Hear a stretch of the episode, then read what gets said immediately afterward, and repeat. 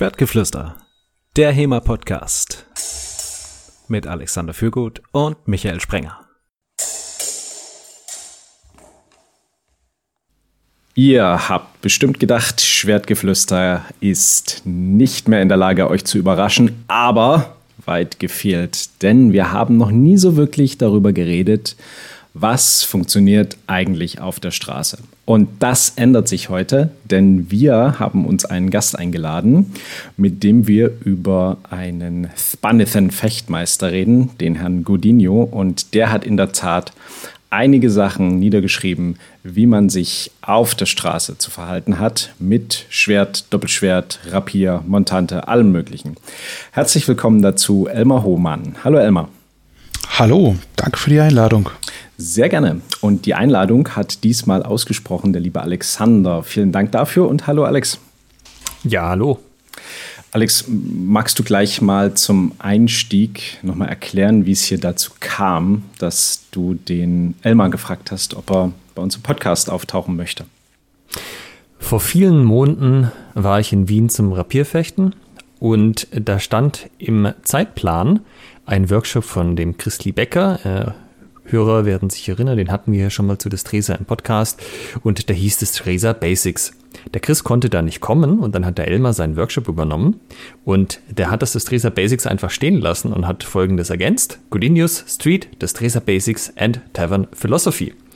Ein wunderschöner ja, Fusion-Workshop quasi, wo alles mit drin war, was man sich so wünscht. Und Godinho ist eh ein cooler Typ, hatten wir auch schon in einer oder anderen Folge. Die Leute werden sich vielleicht erinnern, zum Beispiel mit der 200 Folge war der gute Kollege auch schon mal Thema. Und der hat einfach so schöne Sachen drin in einer Anzahl, dass ich mir dachte, das lohnt sich doch mal für den Podcast. Und Elmar hat den Workshop auch äh, sehr schön gemacht und das auch sehr schön erzählt.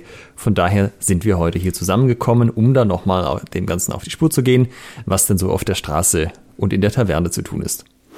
Und jetzt fragt ihr euch vielleicht, okay, woher kommt jetzt Elmars Affinität dafür? Dann, ähm, das sind ja jetzt quasi Techniken, die auch gegen mehrere Angreifer, die irgendwie so Messer und Dolche und Macheten haben. Das ist ganz einfach erklärt, Elmar ist Schulsozialarbeiter von Beruf. Uh, um, aber Elmar, wie bist du dann eigentlich zum HEMA gekommen? Naja, das hatte ähnliche Hintergründe. Ich war vorher normaler Sozialarbeiter und äh, man muss sich ja irgendwie wehren, ja. Das, äh, nein, ähm, tatsächlich äh, ist die, die Begeisterung für Schwerter und alles, was irgendwie damit zu tun hat, schon seit Kindheitstagen da und ich habe mir vor ungefähr zehn Jahren dann halt einfach ein Herz gefasst und äh, mich mal in den Rechner gesetzt, recherchiert und tatsächlich jemanden bei mir in der Stadt gefunden, der das macht und dann bin ich dahin. Bei dir in der Stadt, muss man noch ein bisschen spezifizieren, ist ähm, Magdeburg, richtig? Genau. Und du bist da bei verschiedenen Gruppen unterwegs. Welche sind das? Also die, die am bekanntesten ist und wo ich jetzt auch am längsten fest mit dabei bin, das sind die Hospitaliter zu Magdeburg. Eigentlich eine Reenactment-Gruppe, die einen mittelalterlichen Ritterorden darstellt. Und naja, also da gehört Fechten halt irgendwie mit dazu, ja, könnte man meinen. Genau. Und äh, die zweite Gruppe, in der ich mit drin bin, das ist das Ravelin 2. Das ist ein Sanierungsverein, der eigentlich äh, den Wiederaufbau einer alten Festungsanlage in Magdeburg betreibt und da so eine Art Museum eingerichtet hat mit so ein bisschen Living History Anteilen und da haben wir uns über Godinho für eine Darstellung im Dreißigjährigen Krieg auch angeschlossen. Ah. Das ist sozusagen dann der, ja, das, das grundsätzliche Interesse für Schwerter und alles, was irgendwie mit Kämpfen zu tun hat. Du bist nebenbei auch äh, für die Statistik Harnischbesitzer. Ja, ja auch das ist richtig. Liebe Hörer, ihr habt gedacht, uns gehen die Harnischbesitzer aus. Weit gefehlt. Wir kriegen sie alle in den Podcast, alle Harnischbesitzer. Am Ende, dieser Podcast hört nicht auf, solange wir nicht jeden Harnisch, zumindest einen deutschsprachigen Harnischbesitzer hier einmal zu Gast hatten. Muss, müssen wir einen Deal machen mit den Herstellern, dass die uns immer, ey, da hat wieder jemand den gekauft, ja, genau. eine Mail. Also im Zweifel, man kennt sich ja auch untereinander, ja. Ich, ich könnte euch im Nachgang noch einen oder anderen Tipp geben. So eine Leadliste sozusagen, ja. Ah, gewissermaßen. Ja. ähm, wie bist du denn dann, ich sag mal, mittelalterliches, das hat ja, oder das, was du machst, ist ja eher schon das, das ähm, im, im, deutschen Sprachraum hier angesiedelt. Wie bist du denn dann auf den ähm, Godinho ist ja Spanier, richtig? Ja, nicht, nicht wirklich. Godinho wirklich. selbst ist äh, Portugiese, hat oh. das Buch aber auf Spanisch geschrieben. Okay. Ähm, zumindest hat das versucht. Also die Spanisch-Muttersprachler, mit denen ich mich jetzt unterhalten habe und äh, intensiv austausche, die mir bei der Übersetzung des Originals helfen, bezeichne das gerne als Portugnol. also so der, der, der Versuch, Spanisch zu schreiben als Portugiese, ohne das meisterlich zu beherrschen. Wie bist du auf ihn gekommen? Also da gibt es eine lange und eine kurze Version. Die, die kurze Version ist, er hat halt das beste Montante-Kapitel und der Rest ist die Schuld von Chris Lee Becker. Mhm. Ähm, die lange Version wäre, er hat halt ein verdammt gutes Montante-Kapitel, auf das ich gestoßen bin, nachdem ich angefangen habe, mich mit Montante zu beschäftigen und dann feststellte, Mensch, du warst vor zwei, drei Monaten auf so einem Event, da war so ein drahtiger, durchtrainierter Typ, bei dem hast du einen Workshop gemacht mit zwei Schwertern der ein oder andere mag den Hinweis jetzt schon äh, verstanden haben. Und ähm, da habe ich mich auf eine E-Mail-Liste geschrieben und habe ganz viele Übersetzungen bekommen. Und da war unter anderem Godinho dabei. Und äh, Godinho hat halt äh, im Gegensatz zu den meisten anderen Quellen ganz coole Taktikbeschreibungen. Der sagt dir nicht nur, was du tun sollst, sondern der sagt dir auch, wann du etwas tun sollst und ziemlich präzise, was du dann tun sollst. Und das hat mich halt total abgeholt. Mhm. Genau. Und ähm, ja, die andere Version, alles, was nicht mit dem Montante zu tun hat, sondern mit dem Schwert in einer Hand. Das ist tatsächlich die Schuld von Chris. Ähm, das war nach zwei Stunden mit dem Rapier über die Wiese toben bei der Fechtschule von Tremonia äh, die Frage von Chris, magst du dir nicht eine Vulgarquelle angucken? Und nach anderthalb Sekunden reiflicher Überlegung habe ich gesagt, nee, ja, und äh, eine Woche später habe ich angefangen zu lesen und habe mir den nächsten Rapier bestellt und ja, der Rest ist so quasi Geschichte. Auch hier natürlich Kontext ist King. Was genau ist eine Vulva-Quelle? Ja, das ist total spannend. Ähm, wenn man an spanisches Fechten denkt, vor allen Dingen das mit einem Kappelt oder einem Glockenrapier, wie auch immer man das nennen möchte, ähm, die Leute, die sich so wunderschön tänzerisch bewegen, ja, tänzerisches Fuchteln haben Malte und Christas, glaube ich, genannt. Ähm, das ist La Verdadera Destreza, also die wahre Kunst, die, die richtige Kunst. Und ähm, es gibt aber nicht nur die. Es gab äh, vorher was anderes und äh, es gab auch parallel dazu noch was anderes.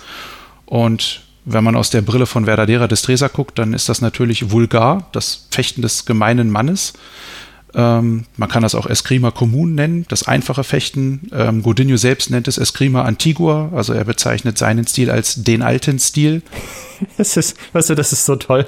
So, wir machen hier die True Art, wir nennen einfach das ganze System so. Äh, andere, nee, das, was ich mache, das ist so das Oldschool. Das ist ja. das Bewährte. Ja, gewissermaßen schon. Ja. Also äh, ein gewisser McDojo-Aspekt ist beim La Verdadera Destresa inhärent irgendwie.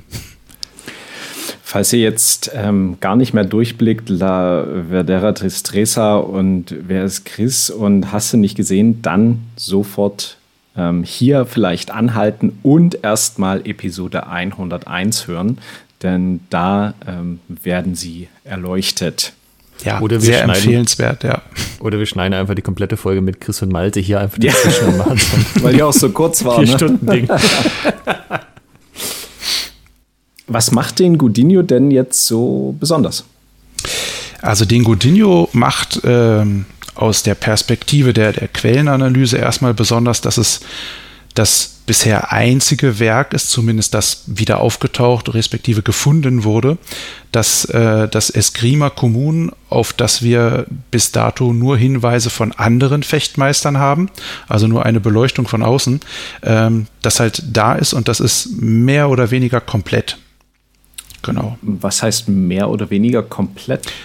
Ähm, mehr oder weniger komplett heißt, dass äh, dieses Buch niemals veröffentlicht worden ist. Es ist quasi eine Handschrift, also nichts gedrucktes. Und ähm, der Mensch, der Tim Rivera, der äh, dieses Buch transkribiert und auch übersetzt hat ins Englische, ähm, der hat in, also eine persönliche Anmerkung gemacht und äh, bevor das Buch eigentlich losgeht, die Übersetzung, und hat da so ein bisschen, ich glaube, seinen Frust rausgeschrieben ähm, und in so Nebensätzen erwähnt, also die Originalquelle hat eigentlich keine Interpunktion, sie hat Wasserschäden und der Typ hatte eine furchtbare Sauklaue und es war ein einziger Albtraum, dieses Ding zu transkribieren und es zu übersetzen. Mhm. Genau. Und äh, er merkt auch an dabei, dass es seiner Meinung nach ein Entwurf ist, weil äh, Godinho halt in diesem Buch auch noch, äh, naja, so eine Art To-Do-Listen hat und Anmerkungen irgendwo mal hinten dran und nebendran gekritzelt und manche davon sind abgehakt und durchgestrichen, manche wiederum nicht. Ja, ähm, es hat halt einen Entwurfcharakter. Von, von welcher Zeit reden wir jetzt gerade nochmal? Also wann, wann ist das Werk entstanden? Die Kritzelei? Ähm, also wie lange sie entstanden ist, das wissen wir nicht, aber äh, Godinho hat uns den Gefallen getan, das Jahr 1599 da reinzuschreiben und auf das Jahr ist die Quelle dementsprechend datiert. Mhm. Was kommt denn jetzt alles drin vor? Wir haben ja schon ein paar Sachen angesprochen. Mhm. Montante, Doppelschwert, Rapier auch, so wie ich es verstanden habe. Äh, genau, also ähm, der Großteil des Buches ist tatsächlich fokussiert auf äh, den Rapier oder eine frühe Version davon ähm, und auch den alleine, ohne irgendwas dazu. Danach folgen dann diverse Beiwachen. Ähm, wir haben Dolch, wir haben Mantel als Beiwaffe, ähm, die Rodela bzw. Rotella-Schild. Ähm, dann haben wir zwei Einhandschwerter, äh, das Montante, ja, genau. Und äh, das berühmt-berüchtigte Kapitel gegen Verrat, die, die Straßendinger. Die übrigens nebst diesem Kapitel auch hier und da quer über das ganze Buch immer mal wieder eingestreut werden. Wie kann ich mir das vorstellen, dass sie eingestreut werden? Hm. Wir haben ziemlich am Anfang des Buches ähm, ein Kapitel, äh, das, das beginnt mit, äh, wenn zwei am Ende ihrer Worte angelangt sind. Ja, also du, du stellst dir vor, du gehst 1599 irgendwo durch die Straßen einer spanischen Stadt und willst dir gerade eine Cerveza holen, deinen Wein oder was auch immer und gerätst in einen netten Dialog mit deinem Gegenüber und ein schwer zu tragen gehört zur Mode dazu und ähm, offensichtlich habt ihr einen Disput über was auch immer. Er findet deine Mutter hässlich, ihr redet kurz darüber, einigt euch nicht und dann seid ihr am Ende der Worte und dann diskutiert ihr nonverbal weiter. Mhm. Und da gibt es dann eine ziemlich präzise Anweisung dafür, wie du dein Schwert zu ziehen hast, wie du dich dabei rückwärts bewegt, in was für äh, quasi Positionen du gehst und dann beginnst du dein Gefecht.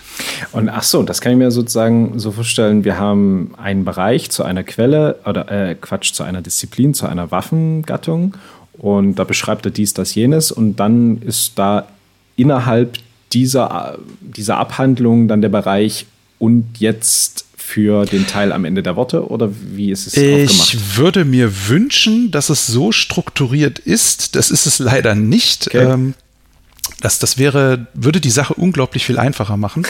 ähm, tatsächlich ist das nicht so. Also er lässt das halt so in Nuancen hier und da immer mal einfließen. Das, was ich gerade äh, zitiert habe, das ist tatsächlich ein eigenes Kapitel, wo es eben darum geht, ähm, wenn du dicht vor jemandem stehst, also quasi Nasenspitze an Nasenspitze und ihr spuckt euch an, während ihr euch beschimpft, ja, und dann reicht es irgendwann und du ziehst dein Schwert, dann musst du dich halt rückwärts bewegen, weil du hast ansonsten gar keinen Platz, dein Schwert zu ziehen.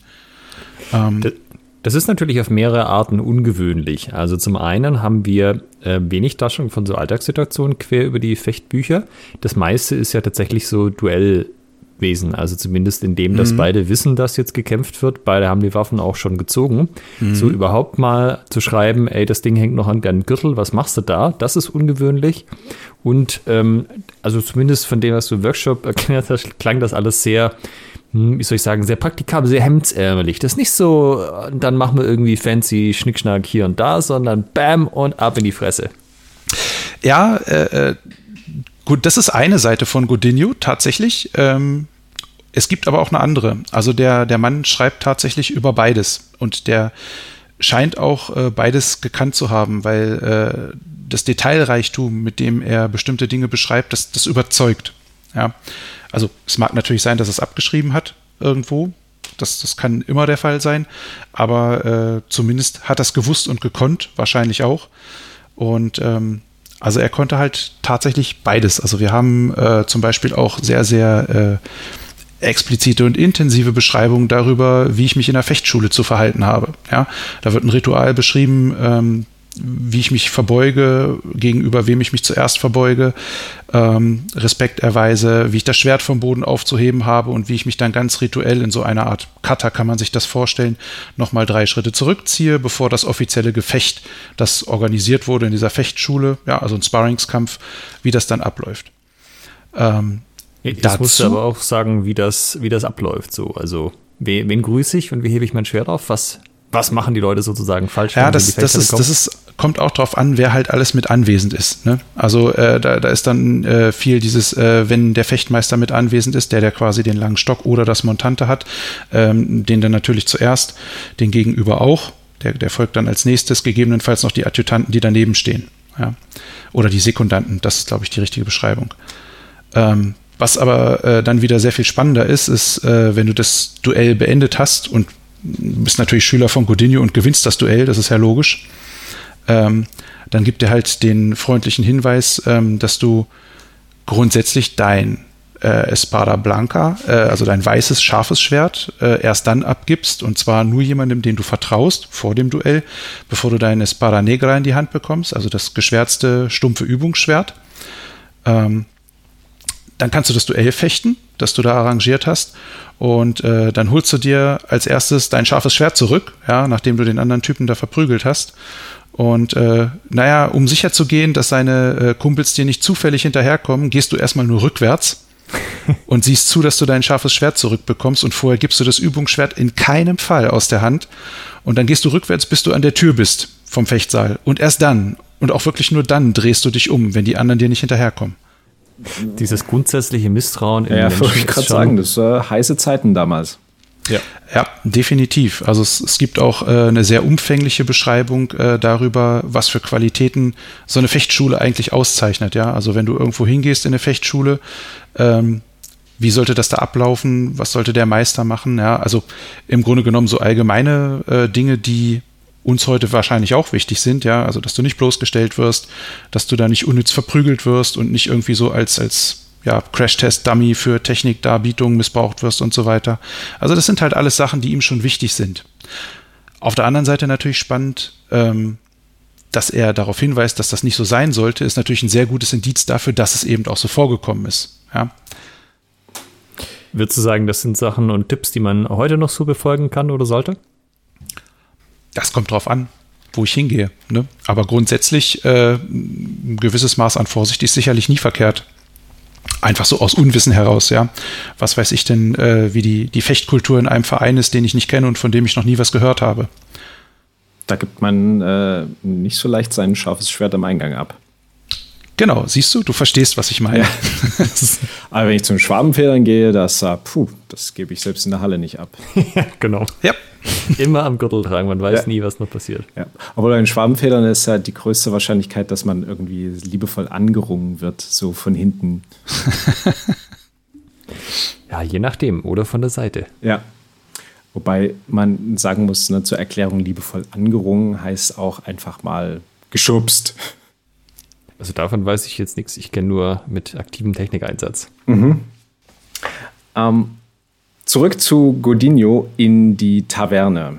Ähm, ja. Also da, ne, nein, nochmal erst, wir waren ja gerade in der, in, der, in der Fechtschule, dann bleiben wir mal kurz dort. Du hast gesagt, ähm, man gibt sein weißes Schwert, sein blankes, also sein, sein ungeschwärztes Schwert ab, mhm. äh, bekommt dann ein schwarzes, ein geschwärztes für was Stumpfes genau. und ficht dann damit gegen andere. Und welche Waffen wurden da alles gefochten? Also alles, was Godinho beschreibt, sozusagen auch Montante? Ähm, also das Montante ist grundsätzlich meinem Wissensstand nach ein, ähm, vor allem in der Fechtschule ein Symbol äh, für denjenigen, der dort äh, der Maestro ist, der Meister.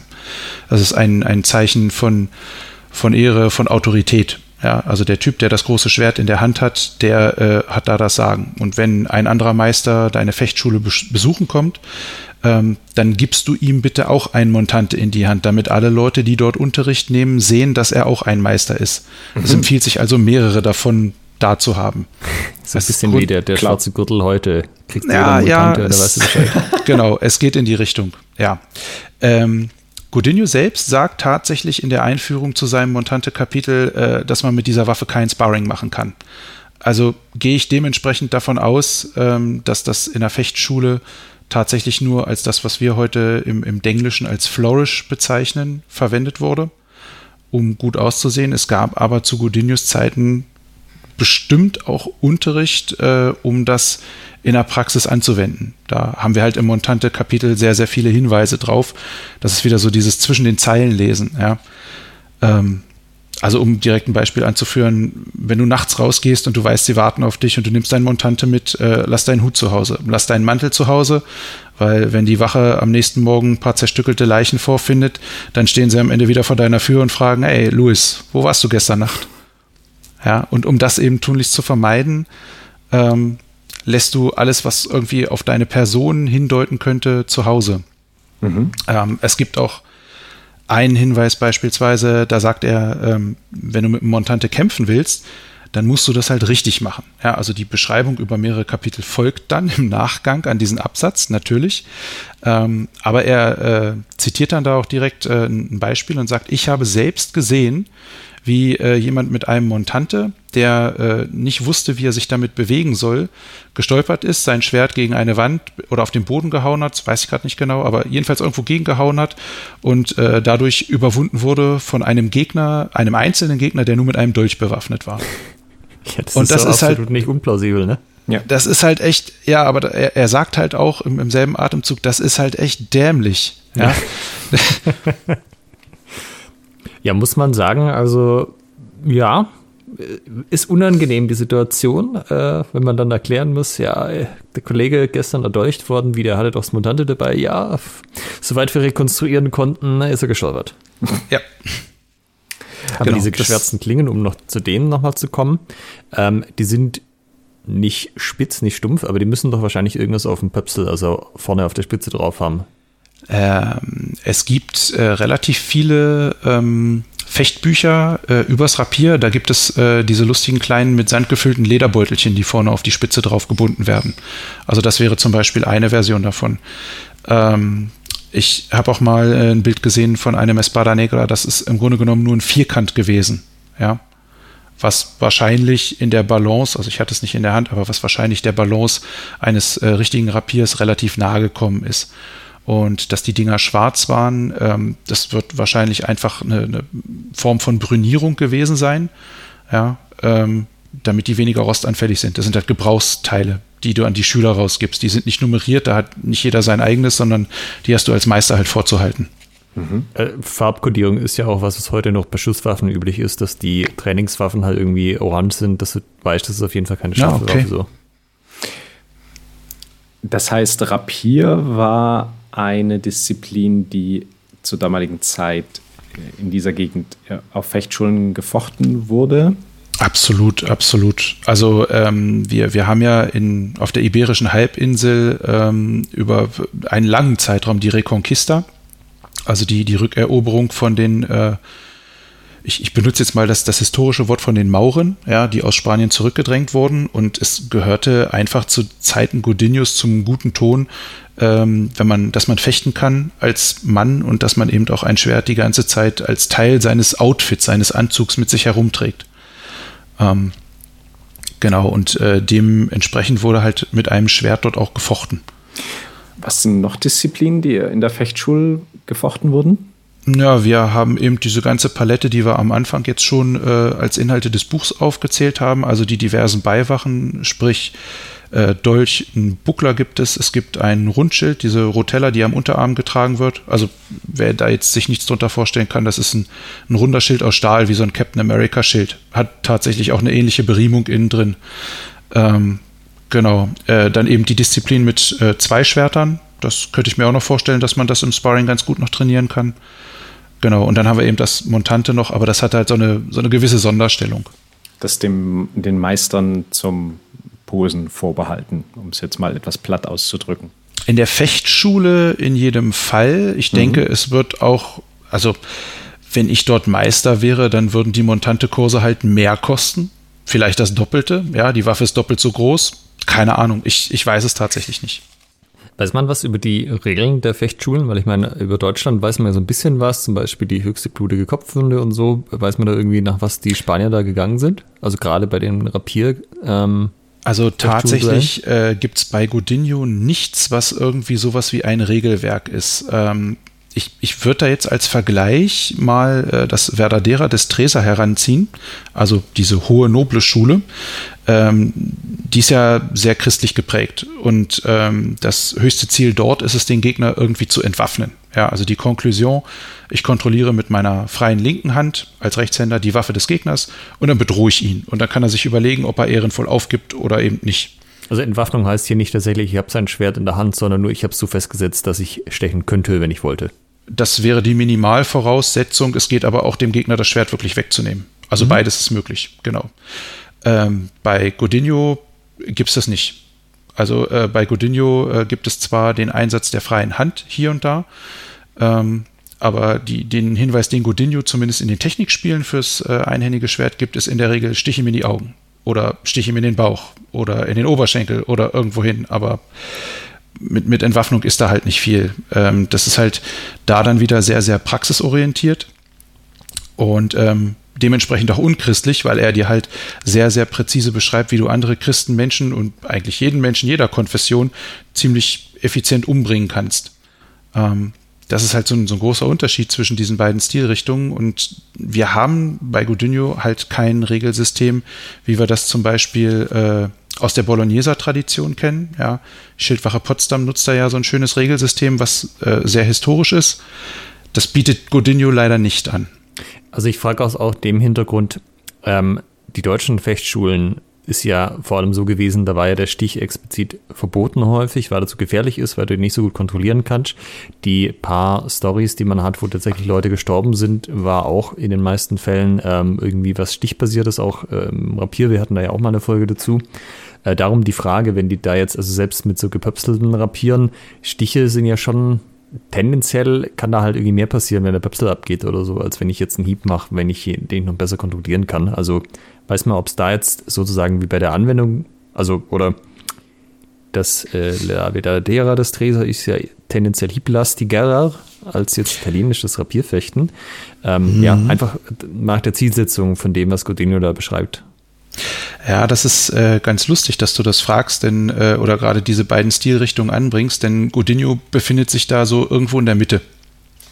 Also äh, der versucht halt äh, tatsächlich, solange wie es möglich ist, die ganze Angelegenheit mit einem Stich zu klären. Und ähm, Hiebe kommen erst zweitrangig.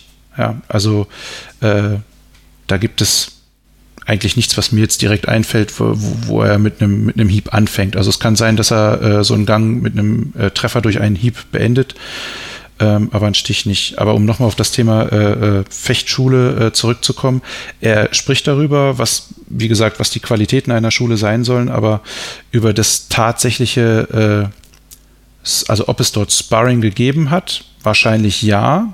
Ähm, was das allerdings für Regeln hat oder welchen Regeln das folgt, da äußert er sich nicht zu. Also da können wir tatsächlich nur mutmaßen, ob man sich da äh, ähnlich darauf einigt, gut, wenn es eine Schmarre am Kopf gegeben hat, die irgendwie blutet, ist die ganze Geschichte zu Ende oder wenn es drei deutlich sichtbare Treffer gegeben hat, egal ob es blutet oder nicht, ist das zu Ende. Also da bewegen wir uns in dem, in dem ja, grauen Dunst der Mutmaßung. Mhm, okay. Wie kann ich mir jetzt eigentlich, ähm, Alex, wie kann ich mir jetzt eigentlich aus deiner Perspektive den, äh, den Workshop vorstellen, den du da besucht hast? Was hast du denn da erlebt? Also ich habe nicht mitgemacht tatsächlich.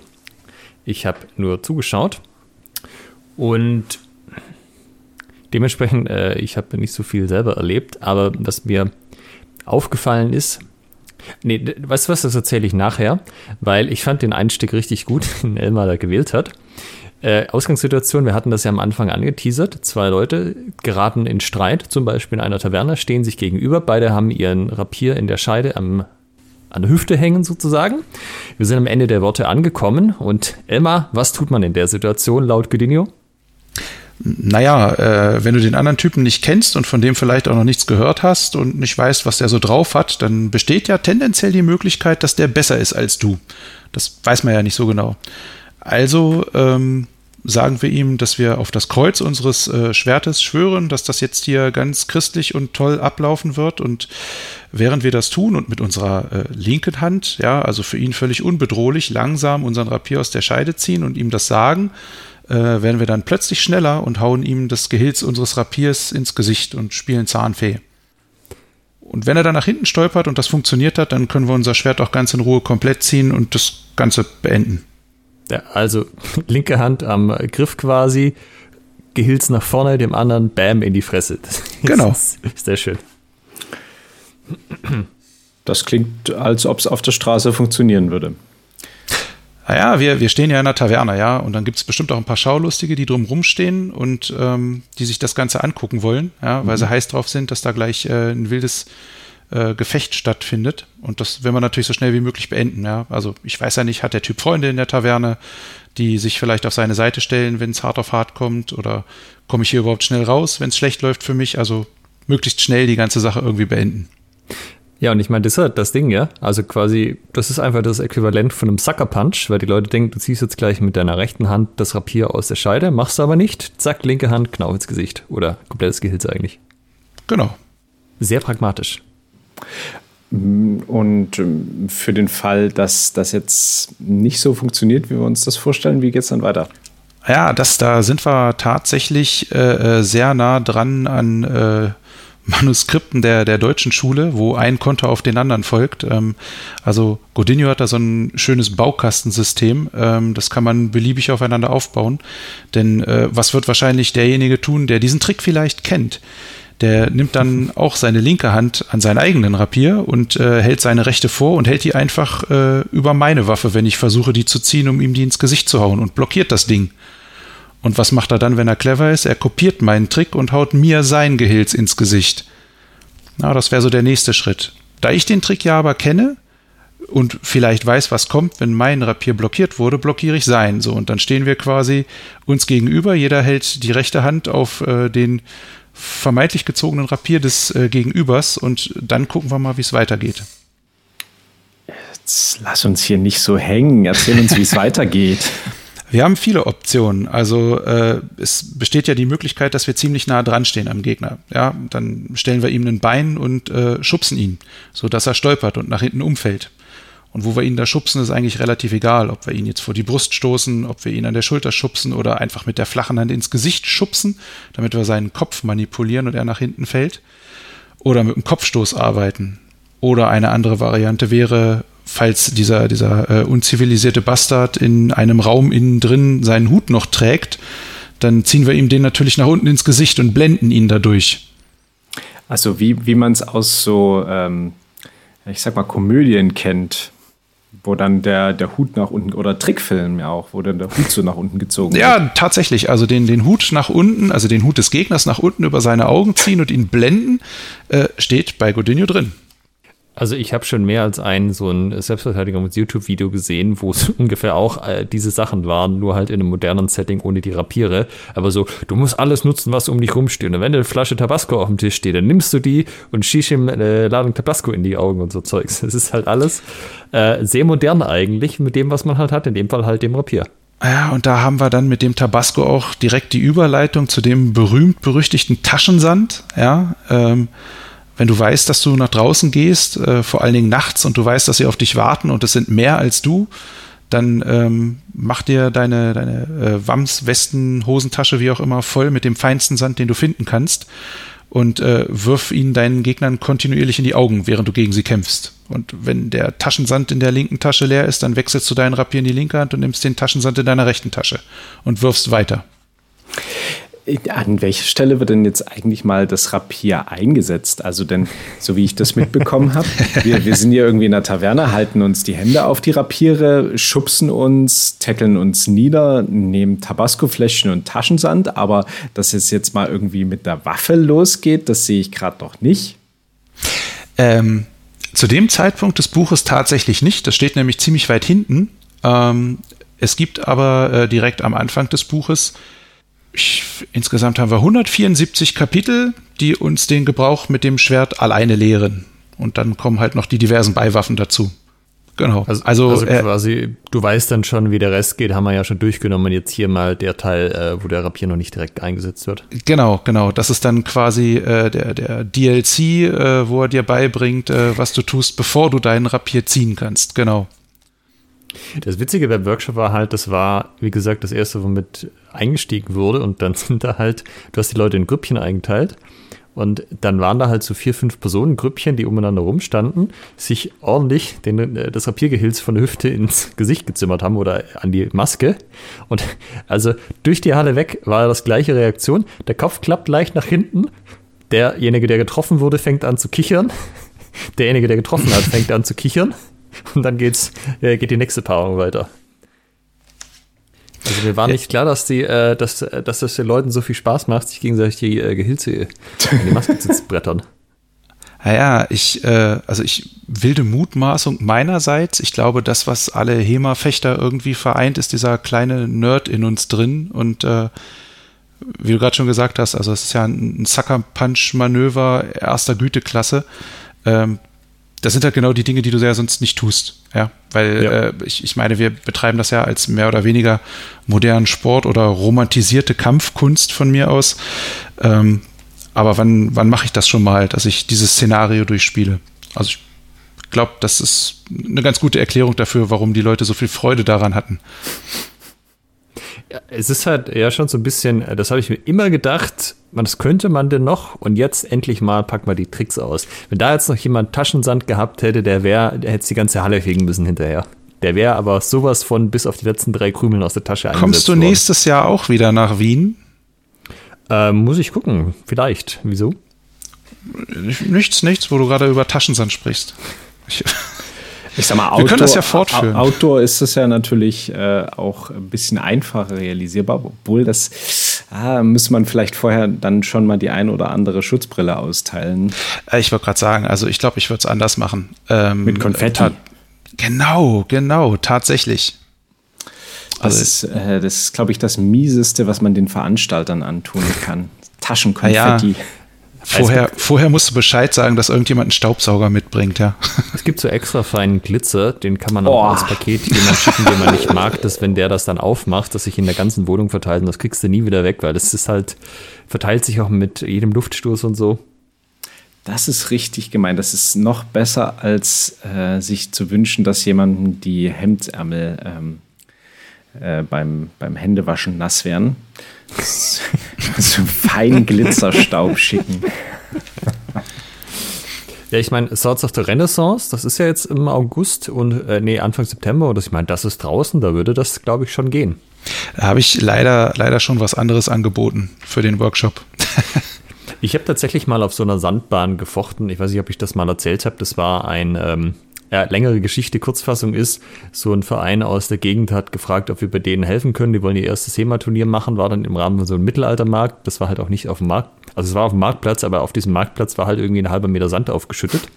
Und dann stand ich da halt so im Alba, also für die Nicht-Langschwertfechter, die drei Stück, die den Podcast hören, das Schwert hat nach unten Richtung Boden gezeigt. Und dann war halt die Spitze im Sand drin und ich habe schon kurz erwogen, schicke ich da jetzt einfach eine Ladung Sand dem anderen ins Gesicht? Ich meine, steht es nicht in den Regeln drin, dass man das nicht soll oder darf. Aber ah, wenn ich das jetzt etabliere, dann machen das alle anderen auch und vielleicht ist das ein bisschen unsportlich und dann haben wir am Ende alle Sand in den Augen. Ach nee, ich lasse es. Aber das ist so eine, wo ich mich immer gefragt habe, was wäre, wenn, was, wenn ich einfach mal ordentliche Ladung Sand, zack, äh, hinter, Stich hinterher oder Hau hinterher oder was auch immer. Ich glaube, das wäre den Leuten sogar mehr in Erinnerung geblieben. Was wäre passiert, hätte ich meinen invasiven Gedanken einfach freien Lauf gelassen? Ja, immer dieses, wo du das nochmal durch so einen Filter jagt und sagst, vielleicht sollte ich das nicht tun, ja, einfach mal. ah ja, Psyche, du kleiner Schlingel, diese verdammte Impulskontrolle, ja. Ja. Also ich verstehe Godino jetzt auch so, Impulskontrolle, nee, also mach einfach das, was hier in den Sinn kommt. Na, na, na, das, das kommt halt drauf an, wo du bist, ja. Also wenn du draußen bist und äh, irgendwo auf der Straße und, und unterwegs Straße. bist, ja, dann, ja. dann äh, halte ich um Gottes Willen nicht zurück. Niemals ja, dann, dann alles raus, was irgendwie geht, was du an Tricks in petto hast und auch alles, was du gelernt hast, ja. Das ist, Zurückhaltung ist halt angebracht, wenn du dich in einem entsprechend gesitteten Rahmen bewegst, sprich in der Fechtschule bist, wo das eben äh, nicht so konsequenzlos an dir vorbeigeht, wenn du die dort bestehenden Regeln brichst.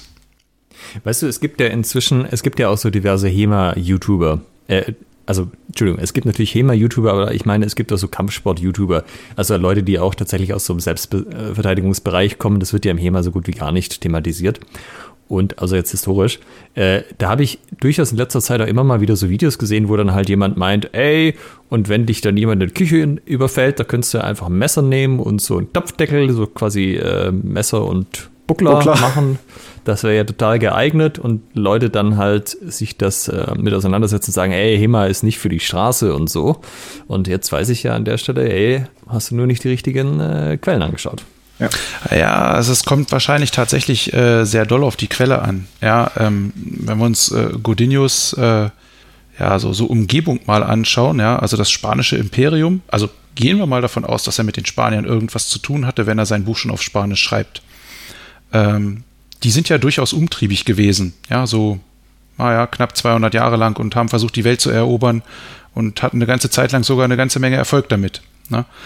Ähm, der wird mit Sicherheit äh, praktische Erfahrung gehabt haben im Einsatz seines Schwertes. Und wie gesagt, so wie er schreibt, also das ist natürlich nur Mutmaßung, weil wir ansonsten quellentechnisch nichts über Godinho wissen, außer das, was er uns über sich selbst verrät, das kleine, klitzekleine bisschen. Ich komme aus und äh, es ist 1599 und ich schreibe dieses Buch. Ähm, da haben wir halt nicht viel, aber äh, wie gesagt, da ist halt ein Detailreichtum in dem Buch drin. Ähm, der äh, ja recht eindeutige Rückschlüsse zulässt, dass der Mann wirklich irgendwo im Feld gewesen ist und äh, der spanischen Krone in irgendeiner Art und Weise seinen Dienst äh, geleistet hat und eben auch wirklich praxisnahe Kampferfahrung sammeln durfte. Und ähm, was wissen wir über ihn? Wo kommt er her? Also aus Portugal, aber wo daher genau? Ähm, kleinen Moment. Der gute Herr Godinho kommt. Ähm, hm, hm, hm. Ich glaube, Saranton heißt es.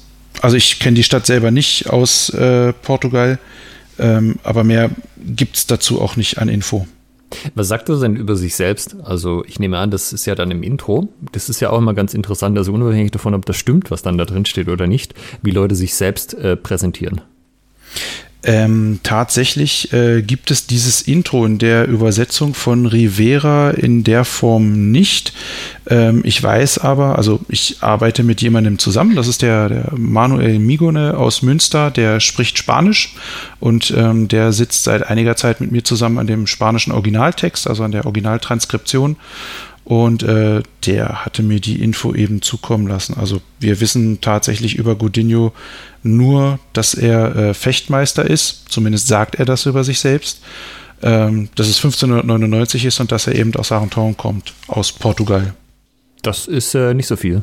Nee, überhaupt nicht. Er taucht auch sonst in keinen anderen Quellen irgendwie auf. Also wir haben ja beispielsweise aus dem Verdadera des Tresa den Herrn Pacheco, ähm, der einige Vulgar oder Eskrima Commun, Eskrima Antigua, wie auch immer man äh, den Stil jetzt nennen möchte, Meister äh, sogar zitiert. Aber Godinho taucht dabei tatsächlich nicht auf. Und, und lässt er mal irgendwie blicken in den Beschreibungen, wie er, wo er das gelernt hat, wo er das her hat, oder ist das wirklich absolut äh, im Dunkeln? Ähm, jein. Ähm, also dadurch, dass er relativ präzise beschreibt, wie es in der Fechtschule zu laufen hat und auch eine ziemlich gute Struktur im Buch hat und ähm, es gibt, also es gibt Hinweise, dass er das nicht als Autodidakt nur auf der Straße gelernt hat, sondern es steckt schon ein System dahinter, was er aufschreibt. Ähm, wir haben beispielsweise ein Inhaltsverzeichnis, das er geschrieben hat, das an einigen Stellen halt nicht so ganz passt. Da stehen Folios und äh, Überschriften und Titel drin, die tauchen in dem eigentlichen Buch von ihm gar nicht auf. Das heißt, es legt natürlich den Schluss nahe, es gibt irgendwo noch ein anderes Buch, aus dem er sich vielleicht bedient hat. Ja, er sagt ja auch, sein Stil ist der alte Stil. Ähm, es wäre also naheliegend, dass nicht alles, was er aufgeschrieben hat, auf seinen eigenen Mist gewachsen ist, sondern tatsächlich ein nicht unbeträchtlicher Teil davon einfach abgeschrieben ist. Ja. Und wir wissen ja auch, dass es äh, diverse Großmeister zumindest gab, die vor Godinius Wirkzeiten im Amt waren, also wirklich königliche Großmeister in der höchsten Position, die es halt gibt im spanischen Königreich. Es ist ja generell nicht so, dass Leute sowas aus dem Äther ziehen oder äh, selbst die Gründungsmythen, wenn die komplett frei erfunden sind, sind ja schon immer so, man hat irgendwas von jemand gelernt. Es ist ja nur die Exklusivität von diesem Lehrer, äh, ob das jetzt eine Mythengestalt war oder ob es den echt gab oder was auch immer. Hm. Aber in echt ist es ja schon so, dass du von irgendjemandem halt das lernst und dass du sich solche Systeme ja auch über die Zeit äh, wachsen und entwickeln und auch gerade bei so handschriftlichen Sachen, wenn du jetzt von irgendjemandem ein System gelernt hast und du findest das gut, was da drin steht, wie jetzt vielleicht nicht komplett, aber doch in Teilen, äh, und du schreibst da selber was drüber, ist es ja total naheliegend zu sagen, ey, ich übernehme das einfach entweder wörtlich, weil es schon so gut formuliert ist oder zumindest sinngemäß so. Ähm, also das würde ja gut passen. Es ist ja immer unwahrscheinlicher, dass du einfach jemand hast, der aus dem Nichts dann auf einmal der äh, krasse ja. Stecher ist, sozusagen. Also, äh, um, um da mal äh, so ein bisschen ins, ins Philosophieren noch reinzugehen, ähm, ich habe ja gerade diese drei äh, Maestro Mayors erwähnt, ähm, die quasi dann auch königlicher Großmeister waren. Das sind unter anderem die, von denen wir wissen, weil Pacheco später über die schreibt. Da haben wir einmal den, äh, den Herrn Pons, dann äh, de la Torre und Roman. Ähm, das sind die drei, von denen wir wissen. Und ähm, die beiden Erstgenannten, die sind halt so spätes 15. Jahrhundert. Ja, also da haben wir 1475, 1478 ähm, eine, eine Quellenlage 1474 und ähm, da wird bei, äh, ich glaube, Della Torre war es tatsächlich sogar auch äh, referenziert, dass ganz am Anfang ähm, der Gebrauch von Schwert und Buckler steht. Ja, so als ob das die, die beliebteste Kombination zu dieser Zeit gewesen ist. Ich wollte ja. gerade fragen, ob wir da schon mit dem Rapier unterwegs sind, weil es ist ja dann doch schon ziemlich früh. Genau, wahrscheinlich nicht. Also wenn wir ins äh, späte 15. Jahrhundert gucken, dann haben wir da wahrscheinlich ein Schwert, das vielleicht so ein, so Fingerring hat, gegebenenfalls, vielleicht auch einen Seitenring. Ich, also viel aus einer, außer einer Kreuzstange wird da wahrscheinlich nicht dran gewesen sein. So, und ähm, der äh, Roman, das ist der Großmeister, der hier als letztes genannt wird, der auch zeitlich als letztes einzuordnen ist, ähm, der ist definitiv 1555 noch Großmeister gewesen. Und wenn man das jetzt mal äh, kurz nebeneinander stellt, also den Roman haben wir 1555 und ähm, das Buch für La Verdadera Destreza von Carranza wurde geschrieben 1569. Also im, im Grunde genommen historisch betrachtet ein, ein Wimpernschlag später eigentlich nur. Veröffentlicht wurde das 1582 und im Jahr 1600, also 45 Jahre nachdem der Roman, der dem äh, Escrima Común oder Escrima Antigua noch zugeordnet wird, äh, wird halt Pacheco als äh, Vertreter und ja, der Motor gewissermaßen vom Verdadera Destresa, Großmeister des Königs. Und äh, fängt halt an, systematisch seinen McDojo-Stil, Entschuldigung, dass ich das so abwertend sage, alle Verdadera des Tresa-Fechter, ja, ihr, ich, man findet mich und kann gegen mich fechten, um das zu klären. Einfach ähm, diese Folge teilen mit einem wütenden Kommentar drunter. So muss man es machen heutzutage. Aber erst die Folge teilen. Genau. Ähm, genau, und äh, der, der Pacheco, der hat ja ähm, im Verlauf seines, seines Wirkens von 1600 bis 1640 ungefähr als Großmeister des Königs dafür gesorgt, dass eben Leute, die Meister, also Fechtmeister werden wollen, akkreditierter Fechtmeister, ähm, die müssen durch den Großmeister geprüft werden. Das ist jetzt nicht Pachecos Erfindung, das gab es auch vorher im Esgrima Commun. Aber die mussten sich halt im Verdadera des Treser prüfen lassen. Das ist das Einzige, was zugelassen war ab diesem Zeitpunkt. Ja, ähm, das heißt, du hattest gar nicht mehr die Möglichkeit, Fechtmeister zu werden, wenn du einen anderen Stil unterrichtet hast. Was jetzt der alteingesessene Fechtmeister, der seine Fechtschule äh, geerbt hat, vielleicht von seinem Vater irgendwo in der Provinz gemacht hat, ist natürlich nochmal eine ganz andere Geschichte, ja, weil wo kein Kläger, da kein Richter. Aber ähm, wenn wir uns angucken, diese 45 Jahre früher, unter Roman zum Beispiel, ähm, der hat jemanden als Fechtmeister geprüft, nur mit dem Dolch. Ja, also da ist es quasi, zu dieser Zeit nicht deine Aufgabe gewesen, im Verdadera des Treser super zu sein und das Universum auszurechnen, bevor du fechten, äh, fechten lehren darfst, sondern du musst halt den amtierenden Großmeister des Königs davon überzeugen, dass du in dem, was du da tust, so verflucht gut bist, dass er dich anerkennt und äh, dir erlaubt, in diesem Stil andere Leute zu unterrichten. Und zwar zu, zu dieser Zeit genormten Preisen.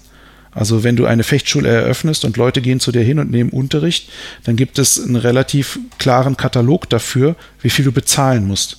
Frag mich jetzt bitte nicht, wie viel, ich weiß es nicht. Wenn du sagst nur mit Dolch, mein, also wirklich nur mit Dolch oder quasi Ja, genau. Dolch? Nein, wirklich nur mit Dolch. Okay. Also es ist, ist so, ein, so ein Einhorn, ja, wahrscheinlich wurde es deswegen auch erwähnt. Äh, absolute Ausnahme und nicht die Regel, aber das war halt möglich. ja, das ist ein bisschen so, jetzt sag mir erstmal, wie du ringen kannst. Ja, passt. Ich glaube dir, dass du den Rest mit den Waffen auch kannst. So. Könnte so sein, ja. Aber äh, der darf dann eben, wenn er äh, den Meistertitel bekommt, für das Fechten nur mit dem Dolch eben auch nur das unterrichten und Geld dafür verlangen. Ja, das ist ja schon auch wieder so ein typisches Monopolding. Ich meine, wir hatten das ja in Deutschland auch mit diesen äh, Fechtergilden, mit den Marksbrüdern und den Federfechtern.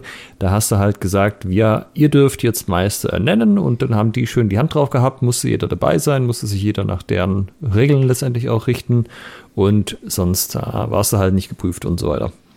Hatte nur die Dolchlizenz. genau. Genau.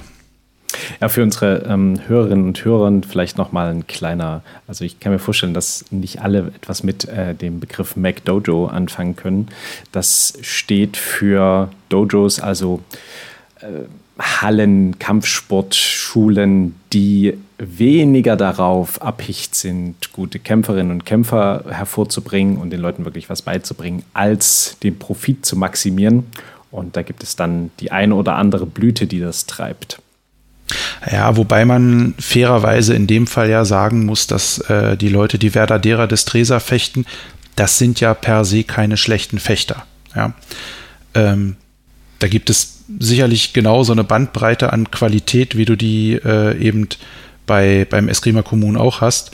Aber, ähm, und da, da beziehe ich mich wieder auf das, was Chris in seiner Folge gesagt hat, äh, du hast halt äh, dieses, dieses Altherrenfechten, was eben äh, der Nobilität und dem Adel wahrscheinlich ein Stück weit eher entgegenkommt, weil du entspannt aufrecht stehen kannst, weil du halt auch ähm, eine, eine, von der Beinarbeit eine, eine große Parallelität hast zu den damaligen Hoftänzen, die geführt wurden. Also du musst nicht großartig was doppelt lernen.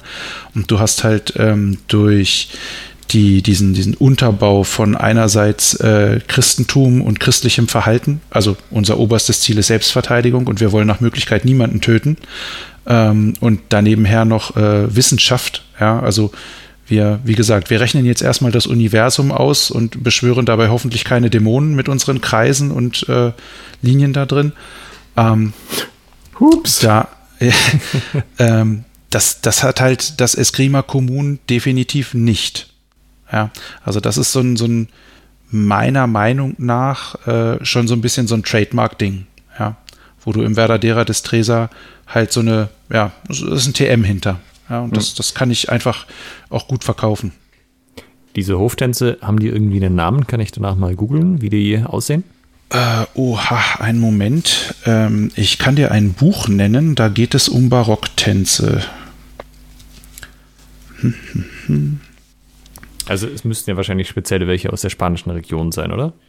Ähm, ja. Ich muss nur ganz kurz schauen.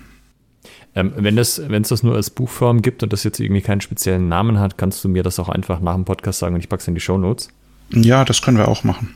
Ich habe das jetzt mal notiert. Dann packen wir das einfach in die ah, Show Notes. Ich, ich hätte es, ich hätte es, ich hätte ja? es tatsächlich. Ähm, ich hoffe, ich spreche das richtig aus. Äh, es ist von Fabrizio Caroso, äh, Courtly Dance of the Renaissance. Ähm, da geht es quasi um, also es ist eine Übersetzung äh, und das Original heißt äh, Nob Nobilta di Dam.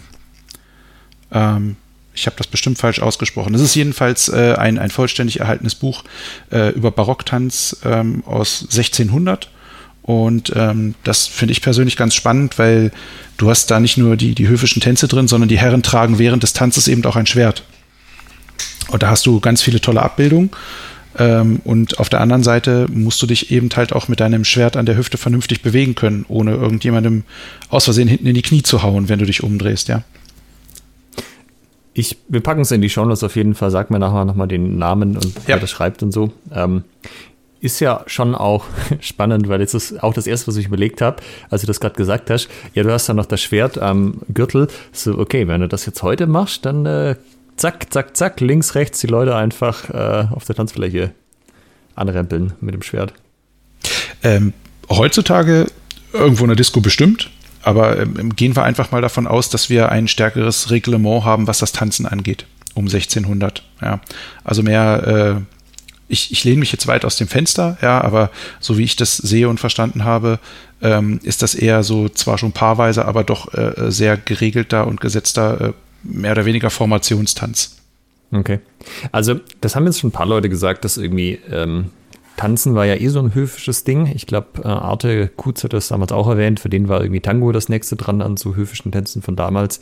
Ähm, ja, sollte man vielleicht mal so ein äh, Wochenende machen, wo man ficht und tanzt und äh, mal guckt, ob da wirklich so viel Überschneidung da sind oder ob sich das äh, Fechten durch das Tanzen verbessert und äh, vice versa. Ja, bestimmt empfehlenswert. Ja, weißt du, es hören ja immer so Leute, die dann manchmal auf Ideen kommen, irgendwie Events aufzuziehen und nach neuen Konzepten suchen. Äh, kann ja mal jemand ausprobieren. Ist wahrscheinlich auch nicht so einfach, da jemand zu finden, der diese Barocktänze noch äh, kennt und kann. Aber äh, ich stelle das mal so in den Raum, dass man das mal probieren könnte. Leitet Menschen, die ihr kennt, die so etwas können, gern diese Episode weiter. Es ist ein offener Aufruf das, das tue ich, tue ich dann direkt. Also äh, tatsächlich die Sarina Wagner von äh, Sprezzatura in Wien, die beschäftigt sich damit. Mit von der dem, kam auch der dem, Tipp mit, mit dem, dem Buch. Tanzen. Mit dem Barocktanz, genau. Mhm. Ja, das wäre sicherlich auch mal spannend, jemand äh, aus der anderen Ecke quasi zu haben, der sich eigentlich mit den Tänzen beschäftigt und den zu fragen, ob der das oder sie das auch so sieht mit den mit den äh, Waffenseiten, ob quasi in den Tanzen, äh, Tanzbüchern dann auch Referenzen drauf sind. Ach, übrigens, und das ist jetzt der gleiche Schritt, den du hier aus dem Fechten kennst. Ähm, tatsächlich äh, war das relativ lustig, dass, äh, wo du das gerade ansprichst. Wir haben äh, in Wien zwischenzeitlich äh, ein bisschen Montante gemacht, weil sie das wissen wollte. Und das, das lief immer so ab, dass ich ihr eine Sache gezeigt habe und sie sich dann eine kurze Pause erbeten hat, um das für sich in, in ihre Ballettschritte zu übersetzen. Und, ja. und tatsächlich gibt es äh, quasi für jede, jeden Schritt, den wir in den Montante-Reglers gemacht haben, hatte sie eine passende Bezeichnung aus dem Ballett.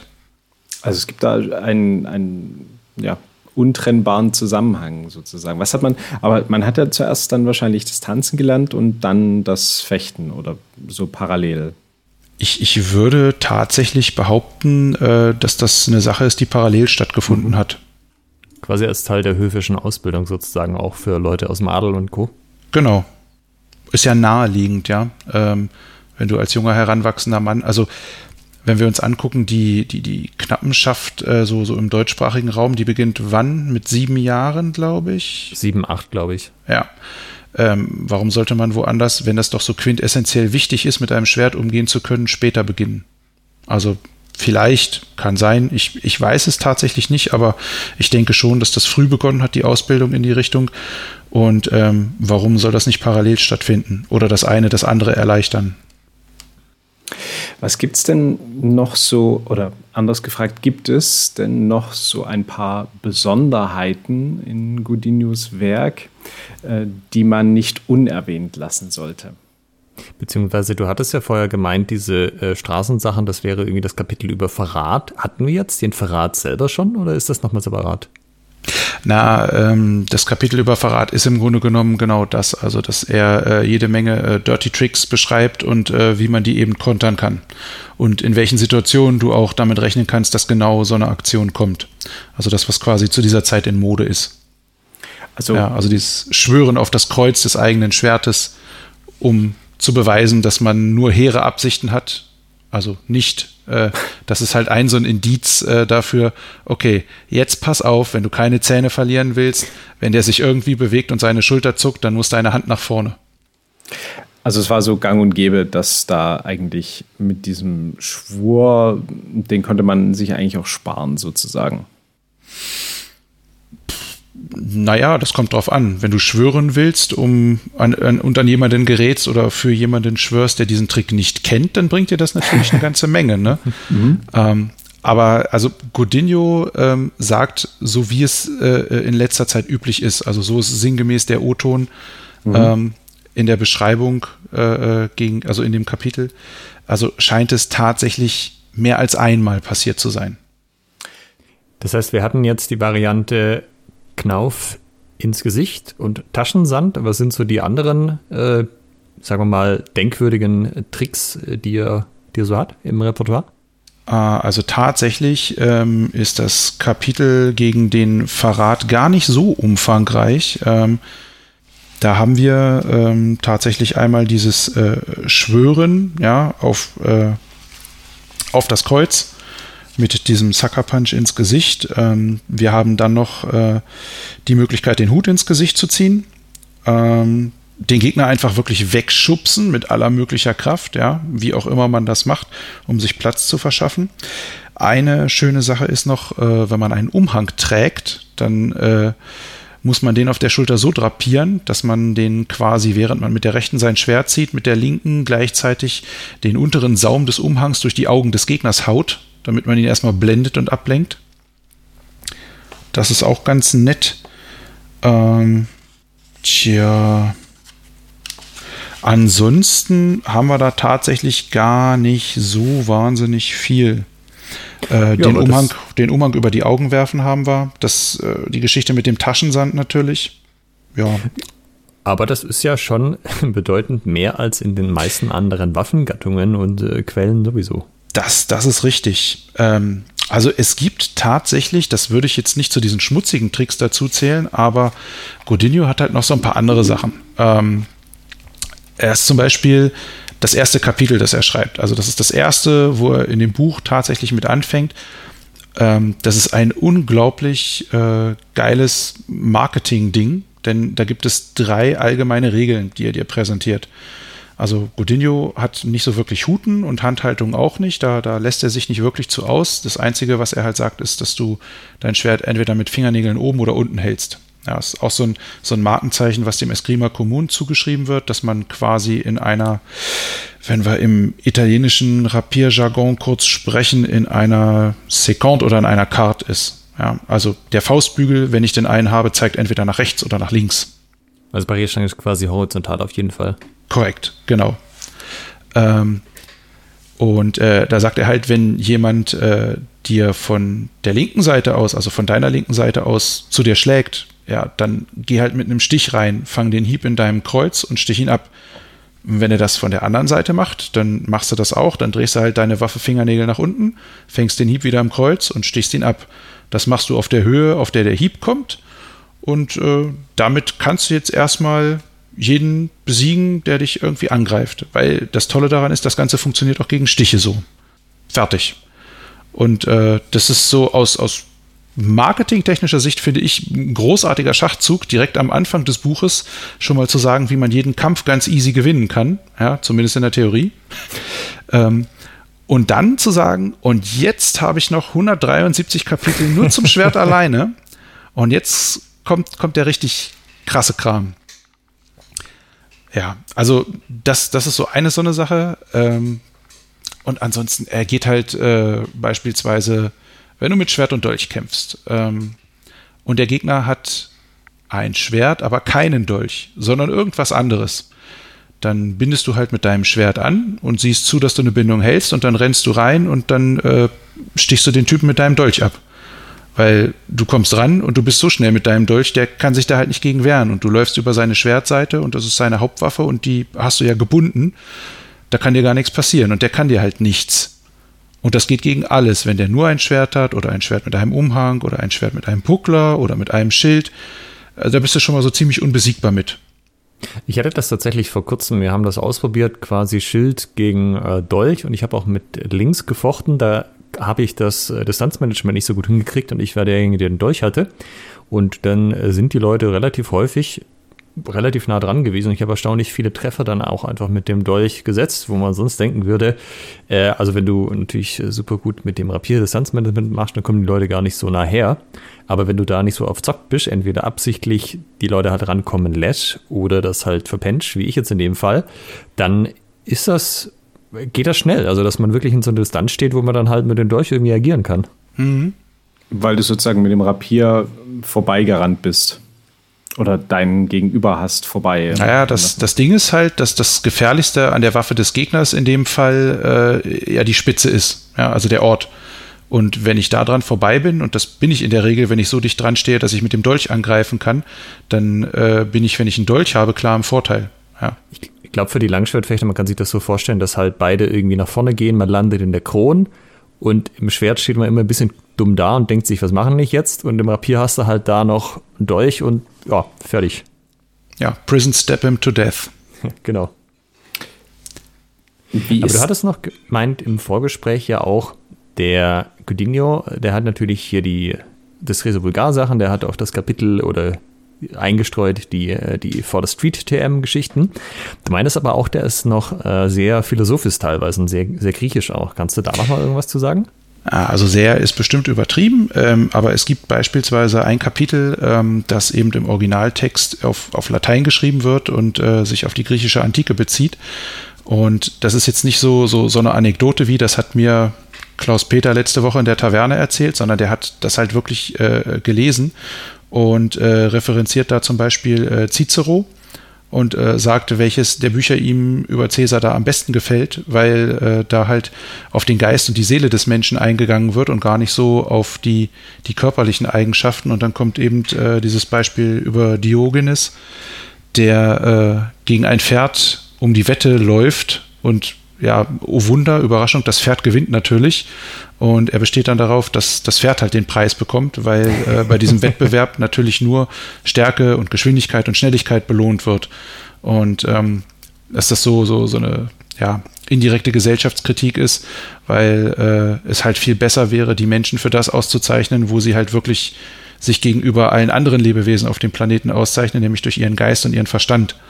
Und ähm, schlägt dann auch einen Bogen ähm, zu äh, ja, äh, Kriegshandlungen und, und preist dann den König Carlos V. von Spanien, der es geschafft hat, äh, den, den König Suleiman von den Mauren und auch äh, den, ah, was ein Philipp, ich weiß es nicht genau, den König von Frankreich gefangen zu nehmen und das, obwohl er viel weniger Soldaten hatte, einfach weil er halt so ein unglaublich guter ja, Anführer war und ein unglaublich guter Stratege offensichtlich, dass er mit viel weniger Truppen ähm, da so eindeutig Siege errungen konnte, erringen konnte.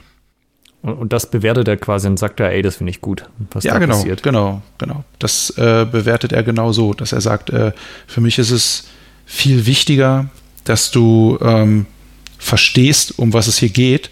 Also es kommt auch in einem, in einem anderen Kapitel nochmal zur Geltung. Da geht es halt darum, dass er sagt, Mensch, äh, du musst halt, oder der Erfolg des Meisters wird gemessen daran, wie sich die Schüler schlagen. Ja? Und ähm, da geht es ihm nicht darum, dass die Leute irgendwie nach draußen gehen und sich irgendwo messen oder in einem Duell äh, wahnsinnig gut abschneiden und gewinnen, sondern es geht ihm in erster Linie darum, dass die halt äh, vernünftig repräsentieren.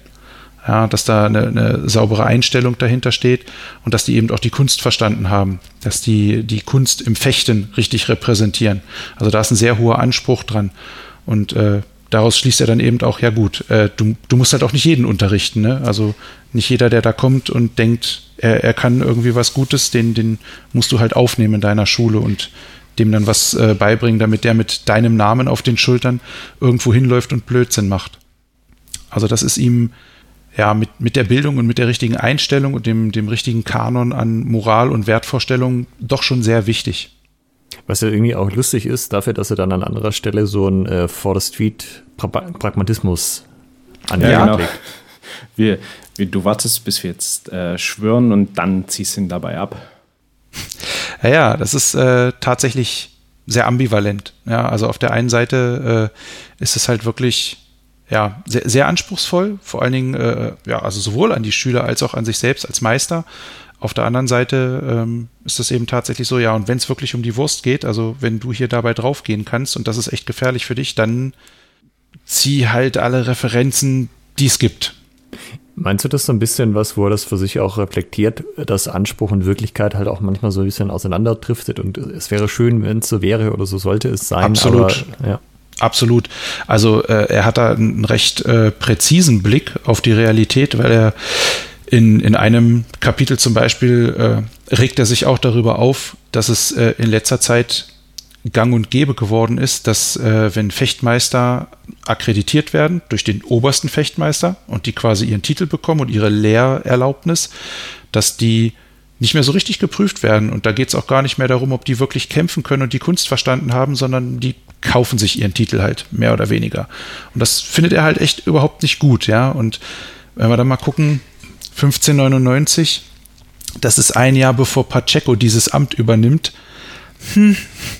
Hm. es ist, könnt, könnten sich Hinweise verdichten, in welche Richtung diese Kritik geht. Das ist ja auch schon wieder total modern. Ja, heute sind es halt die Internet-Black Belts sozusagen, die man da kriegt. Ja, absolut, absolut. Also dieses, äh, äh Entschuldigung für den Begriff, dieses Facebook-Bitchtum, ja, das äh, gab es damals genauso. Ja. Also ich, ich, kann mir auch nicht vorstellen, dass die Leute alle nebeneinander hergelebt haben. Also die, die Welt, gerade so im, im spanischen Imperium, die wird ziemlich globalisiert gewesen sein. Also wir haben, um, um auf diesen einen Großmeister nochmal zurückzukommen, den Roman, ähm, der hat seinen Sohn ähm, quasi als äh, äh sein, sein Stellvertreter ernannt und zwar für alles, was so Westindien ist. Ja, also wenn man von Portugal aus nach Westen fährt, dann kommt da halt ziemlich viel Amerika und alles, was es da gibt, dafür hat er den halt eingesetzt. Und er hat gleichzeitig auch äh, vorher noch, damit das den dort amtierenden äh, Prüfungsmeister, sage ich mal, äh, noch rechtzeitig erreicht und der weiß, dass er ab dem nächsten, ab nächsten Mittwoch nicht mehr dieses Amt innehat, postlos geschickt, damit das eben vor seinem Sohn dort ankommt. Ja, also das, der, der Aufwand an, an bürokratische Monster, äh, der, der im spanischen Imperium quasi gerade auch hinter dieser Fechtmeistergeschichte steht, der ist schon beachtlich. Das hat man sich sozusagen was kosten lassen. Ja, absolut. Absolut. Ich wollte gerne noch mal auf einen besonderen Aspekt, nämlich wir haben ja den Titel der Folge Doppelschwert.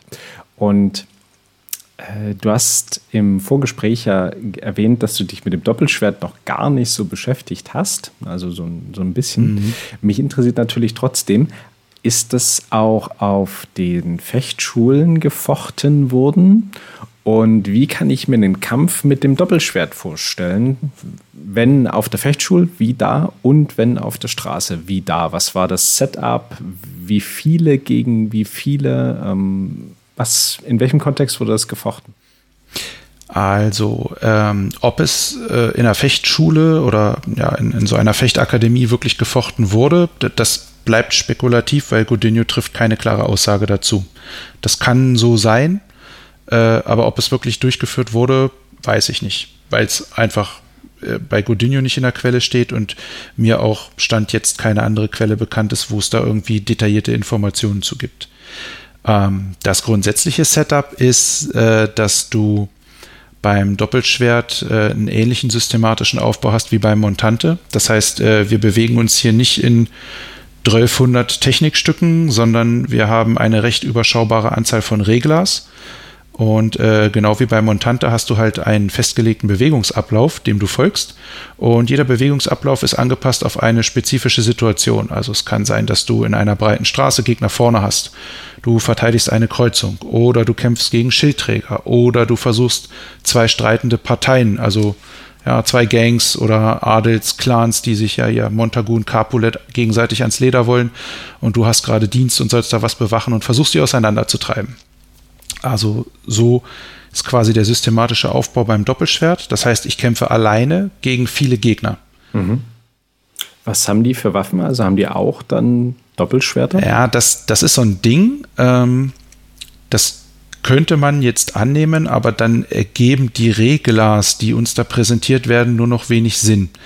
Ähm, beim Montante ist es ja so, dass ich auch davon ausgehe, dass ich der Typ bin, der die größte Waffe hat. Und alle Umstehenden haben kleinere und leichtere Waffen. Zumindest äh, für die Reglers. Ähm, dann funktioniert das auch richtig super gut. Ja? Äh, wenn ich jetzt aber zwei Schwerter, also zwei Einhandschwerter in der Hand habe und da sind fünf oder sechs Leute, gegen die ich kämpfe, und die haben auch alle ein Schwert in der Hand, dann äh, ist das ja mehr oder weniger wie im Duellfechten. Dann kann ich natürlich, wenn ich wild und aggressiv agiere, da für einen gewissen kurzen Zeitraum einen Vorteil erlangen, aber irgendwann wird irgendjemand äh, einen meiner Hiebe blocken. Und dann bin ich aus dem Rhythmus und dann äh, werden die höchstwahrscheinlich alle auf mich drauflaufen und mich abstechen. Ähm, und äh, wenn wir jetzt davon ausgehen, dass das oder die Grundvoraussetzung dieselbe ist wie beim Montante, weil wir ja denselben systematischen Aufbau haben, äh, dann gehen wir davon aus, dass die Leute, gegen die ich kämpfe, kleinere Waffen haben. Also die mögen vielleicht den Dolch haben oder ein Messer oder ja, so ein kleines Haumesser, einen kurzen Säbel oder irgendwie sowas. Irgendwas, was in jedem Fall weniger Reichweite hat als das, was ich habe. Also Rapier wahrscheinlich dann eher nicht. Wahrscheinlich eher nicht. Nee. Mhm. Also da kann sicherlich einer mit dazwischen stehen, aber da musst du dann halt vorsichtig sein. Welche, was für Schwerter habe ich denn als Doppelschwerter? Also ich werde nicht zwei Montante schwingen gleichzeitig? Was sind das? Nee, für? nee, das, das sind äh, die Einhandschwerter, mit denen wir auch äh, vorher im Buch das Fechten lernen. Also Papiere ähm, in dem Fall. Naja, das ist ein bisschen schwierig zu sagen, weil wir haben definitiv äh, noch keine, keine spanischen Rapiere, also spanisch im Sinne von Glockenrapier oder Kappelt die gibt es halt zeitlich gesehen erst später. Das heißt, wir sprechen von einem einhändigen Schwert, was irgendeine Form von Spangengefäß hat. Wie genau das aussieht, dazu äußert Godinho sich nicht. Ähm, es gibt halt zeitgenössische Abbildungen. Da kann man sich jetzt vorstellen, ein oder mehrere Parierringe rechts oder links, vielleicht ein Fingerring, vielleicht ein Faustbügel, vielleicht alles davon oder in lustig mannigfaltiger Kombination, was auch immer einem da persönlich gut, gut gefällt. Also eher so das, was man heute im HEMA Sidesword nennt. Ah, da, da. Nicht so ganz? Ich, ja, doch. Also vom Gehilz her wahrscheinlich schon. Ähm, Godinho selber sagt, sein Stil funktioniert für die älteren, kürzeren Klingen als auch für die längeren, neueren Klingen. Dabei bleibt es aber auch. Also was jetzt okay. älter und kürzer und länger und neuer ist, das äh, können wir uns aussuchen. Ähm, wenn man sich aber andere zeitgenössische Quellen anguckt und sich überlegt, dass er 1599 über den alten Stil schreibt, dann hat er das bestimmt schon ein paar Tage lang gefochten. Ähm, und dann gibt es ja auch aus dem italienischen Bereich äh, Quellen wie den Saviolo oder Lovino beispielsweise, ähm, die aus dem Bologneser Stil kommen. Also das wäre ja quasi Seitschwert, ja. Ähm, aber da haben wir halt auch eine Tendenz hin, dass die Klingen etwas schmäler werden und etwas länger. Ja, das kann man daran sehen, dass die Bewegungen in den Techniken im Vergleich zu den frühen Bologneser Quellen kleiner werden und stichlastiger, weil die Waffe das einfach hergibt. Ja. Und äh, mit so einem Transitional-Ding wird Godinho wahrscheinlich auch gefochten haben. Okay. Und die Grundidee ist ja, wenn ich das richtig verstanden habe von den paar Workshops, die ich dazu mitgemacht bzw. gesehen habe, dass ich die Dinge halt auch analog zur Montante schön in Bewegung halte. Genau, ich genau. quasi Muster. Also ich trainiere bestimmte Muster. Richtig, genau. Und das Ding ist halt, dass du äh, nicht gegen einen oder alle Umstehenden kämpfst, sondern du versuchst im Grunde genommen so eine Art Todeszone aufzubauen. Ja, also, oder sagen wir mal, in dem Fall vielleicht eher eine sehr, sehr gefährliche Zone. Und wenn irgendjemand versucht, da reinzulaufen, dann muss er halt ständig damit rechnen, dass er eins von dir abkriegt. Ja, und das ist halt unschön. Das will man nicht. Und da hoffen wir dann auf den psychologischen Effekt, dass die Umstehenden sich dazu entscheiden, dass die andere Richtung entlang zu gehen vielleicht doch besser ist als an mir vorbei. Was ich da ganz interessant finde, sind zwei Sachen. Das eine ist ja, man hat im HEMA ewig gesagt, ey, zwei gleiche Waffen, das ist doch totaler Blödsinn, das ist D&D, Hollywood, was auch immer, bis dann halt irgendjemand mal äh, Godinho gefunden hat, beziehungsweise das gefunden wurde und das dann auch so ein bisschen populärer war, dann musste man mhm. sagen, okay, es gibt zumindest ja eine Stelle, wo das drin steht. Und die Formen, die er da macht, also ich habe bestimmt nicht alle mitgemacht, aber ähm, ich habe mal ähm, Modern Arnes ausprobiert. Manchmal wird das auch Kali genannt und so. Das ist quasi auch, also du hast zwei so Stöckchen, äh, das wird immer mit Stöckchen trainiert, wo man sagt, eigentlich wäre das eine Machete. Und dann machst du auch so Formen, Stöckchen durch die Luft wirbeln. Und ein paar davon sind genau die gleichen, die wir auch im Doppelschwert gezeigt wurden. Und was mich da immer sehr irritiert hat, die paar Mal, wo ich das dann auch tatsächlich ausprobieren konnte, so quasi äh, gegen jemand, der das macht, so im, so im halben Sparring, also aus jemand Sicht wäre das jetzt kein Sparring gewesen, aber egal. Äh, das hat nicht so wahnsinnig gut funktioniert. Zum einen, weil diese Stöckchen, die da verwendet werden, das sind, sollen ja Macheten sein, die sind mega kurz. Also auch, ich habe immer extra lange gehabt, sozusagen am oberen Ende, weil ich ja auch äh, als Person extra lang bin, so. Und das andere ist, du hast halt null Handschutz. Das heißt, wenn du halt das Muster raus hattest, was der andere gemacht hat, konntest du immer auf die Hände zimmern. Und wenn du halt auf Distanz geblieben bist und dieses Distanzspiel und die Hände schlagen, das können Hemaisten in der Regel ganz gut, dann hat, hm. äh, sind die halt nicht zu Potte gekommen. Aber jetzt hier hast du ja zwei wesentliche Unterschiede zu dem, was in Modern Arnes gemacht wird, nämlich A, die Waffen sind viel länger. Oder also zumindest ein Stück länger bis viel länger, je nachdem, oh, welches. Ein gutes Stück, ja. Hast. Genau. Und du hast einen Handschutz. Und das ändert halt das komplette Game, weil du kannst dann halt nicht einfach zwischendurch mal auf die Hand zimmern, weil die ist halt einfach nicht offen. Du hast halt äh, Riemen, äh, nicht Riemen, ähm, Bügel dran, äh, was auch immer, aber du kommst nicht so einfach an die Hand ran. Und das heißt, du musst dich halt mit der, wenn du den anderen treffen willst, musst du halt bis zum Körper durchkommen oder bis zum Kopf. Und das ist wirklich mhm. nicht einfach, wenn jemand sowas macht. Ja, plus, ähm, du hast ja auch noch eine kürzere Waffe. Das heißt, äh, mhm. selbst, selbst wenn du den, den wilden Hieb von dem Typen, der da alleine auf dich und deine Freunde losgehst, äh, parieren kannst irgendwie, dann hat er erstens noch ein zweites Schwert, was äh, eine halbe Sekunde später hinterhergeflogen kommt in diesem Bewegungsmuster. Ja. Und ähm, dann hat der ja auch die Möglichkeit, seine Waffe nochmal zurückzuziehen, weil der steht ja ziemlich weit weg von dir. Also du musst ja mindestens ein, wahrscheinlich eher zwei Schritte machen, bis du an dem dran bist, um deine kurze Waffe einzusetzen. Ja, ist auch noch so ein Faktor. Plus, dieses Schwert dann zu parieren oder eins von den Schwertern irgendwie zu blocken, das sagt sich zwar sehr leicht, aber wenn ich die wirklich schnell bewege, ähm, dann habe ich ja als derjenige mit den zwei Schwertern auch die freie Wahl, das ist im Montante übrigens genauso, ähm, wenn ich da so eine, so eine Reihe von Leuten vor mir habe, die ich in der Straße zurücktreibe, ob ich meinen Hieb jetzt äh, Richtung deren Gesichter richte oder ob ich vielleicht deren Beine angreife, was ich mir durch meinen Reichweitenvorteil einfach erlauben kann. Ja? Und dadurch, dass die auch ja nie wirklich wissen, wo meine Hiebe hingehen, ist das für die natürlich wahnsinnig schwierig. Und wenn ich dann auch noch dieses Bewegungsmuster wirklich intus habe und es für mich kein Problem mehr ist, das zu variieren, indem ich an der einen oder anderen Stelle mal einen zusätzlichen Hieb einbaue oder einfach mal einen Schritt mehr oder weniger mache, dann werde ich halt auch ziemlich undurchsichtig für den Gegner und schwer auszurechnen. Und das ist ja, sagt sich immer so leicht von weit weg, wenn da jemand so rumfuchtelt und einfach nur einen Bereich frei hält mit seiner Waffe. Da könnte man dies, das und jenes ziemlich leicht tun. Nein. Also meiner Erfahrung nach, nein.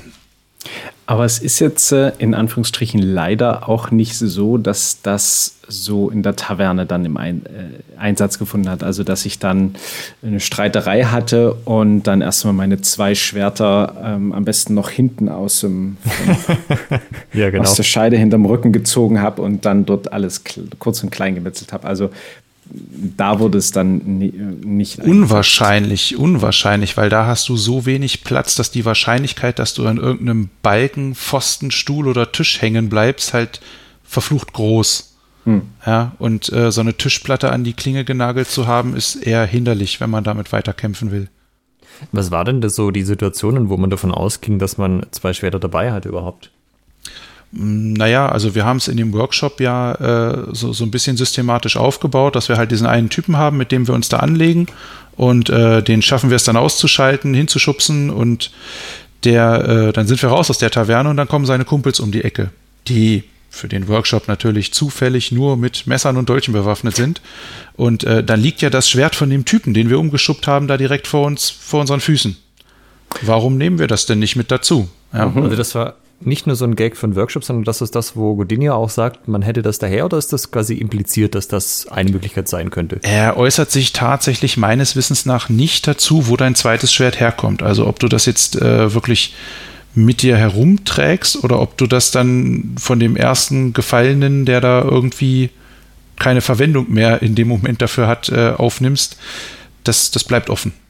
Also ich meine, wir sind ja hier beim Rapier, das heißt, es gibt quasi ja alles als Original irgendwo in einem Museum und ich habe auch schon so äh, quasi Rapiere gesehen, wo du zwei in einer Scheide hast und jedes davon hat sozusagen ein halbes Gefäß mhm. und ja, quasi jedes für eine Hand. Das wäre natürlich, dann sieht es aus wie eins, zack, hast auf einmal zwei in der Hand. Das ist dann auch nochmal Trick, Trick 17 auf eine andere Ebene. Ja, vielleicht, vielleicht. Ich weiß es nicht, ob Godinho das gut gefunden und auch gemacht hätte, aber äh, wer weiß, äh, möglich ist es.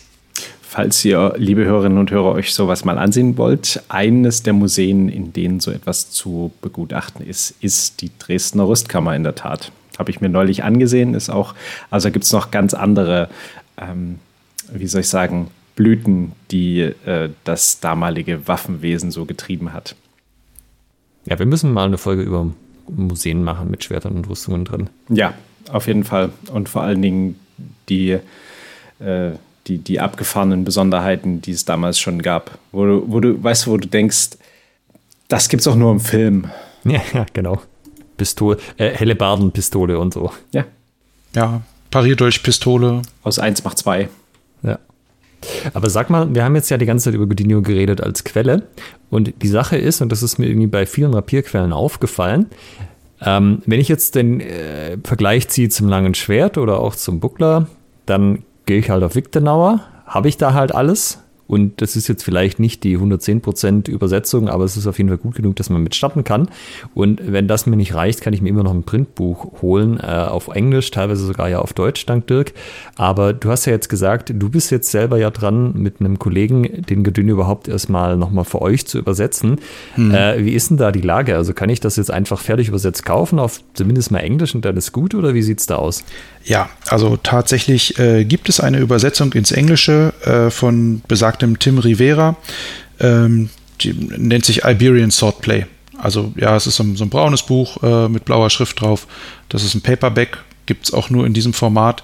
Ähm, das ist eigentlich relativ einfach zu finden. Das ist die einzige Übersetzung, die ich kenne ins Englische.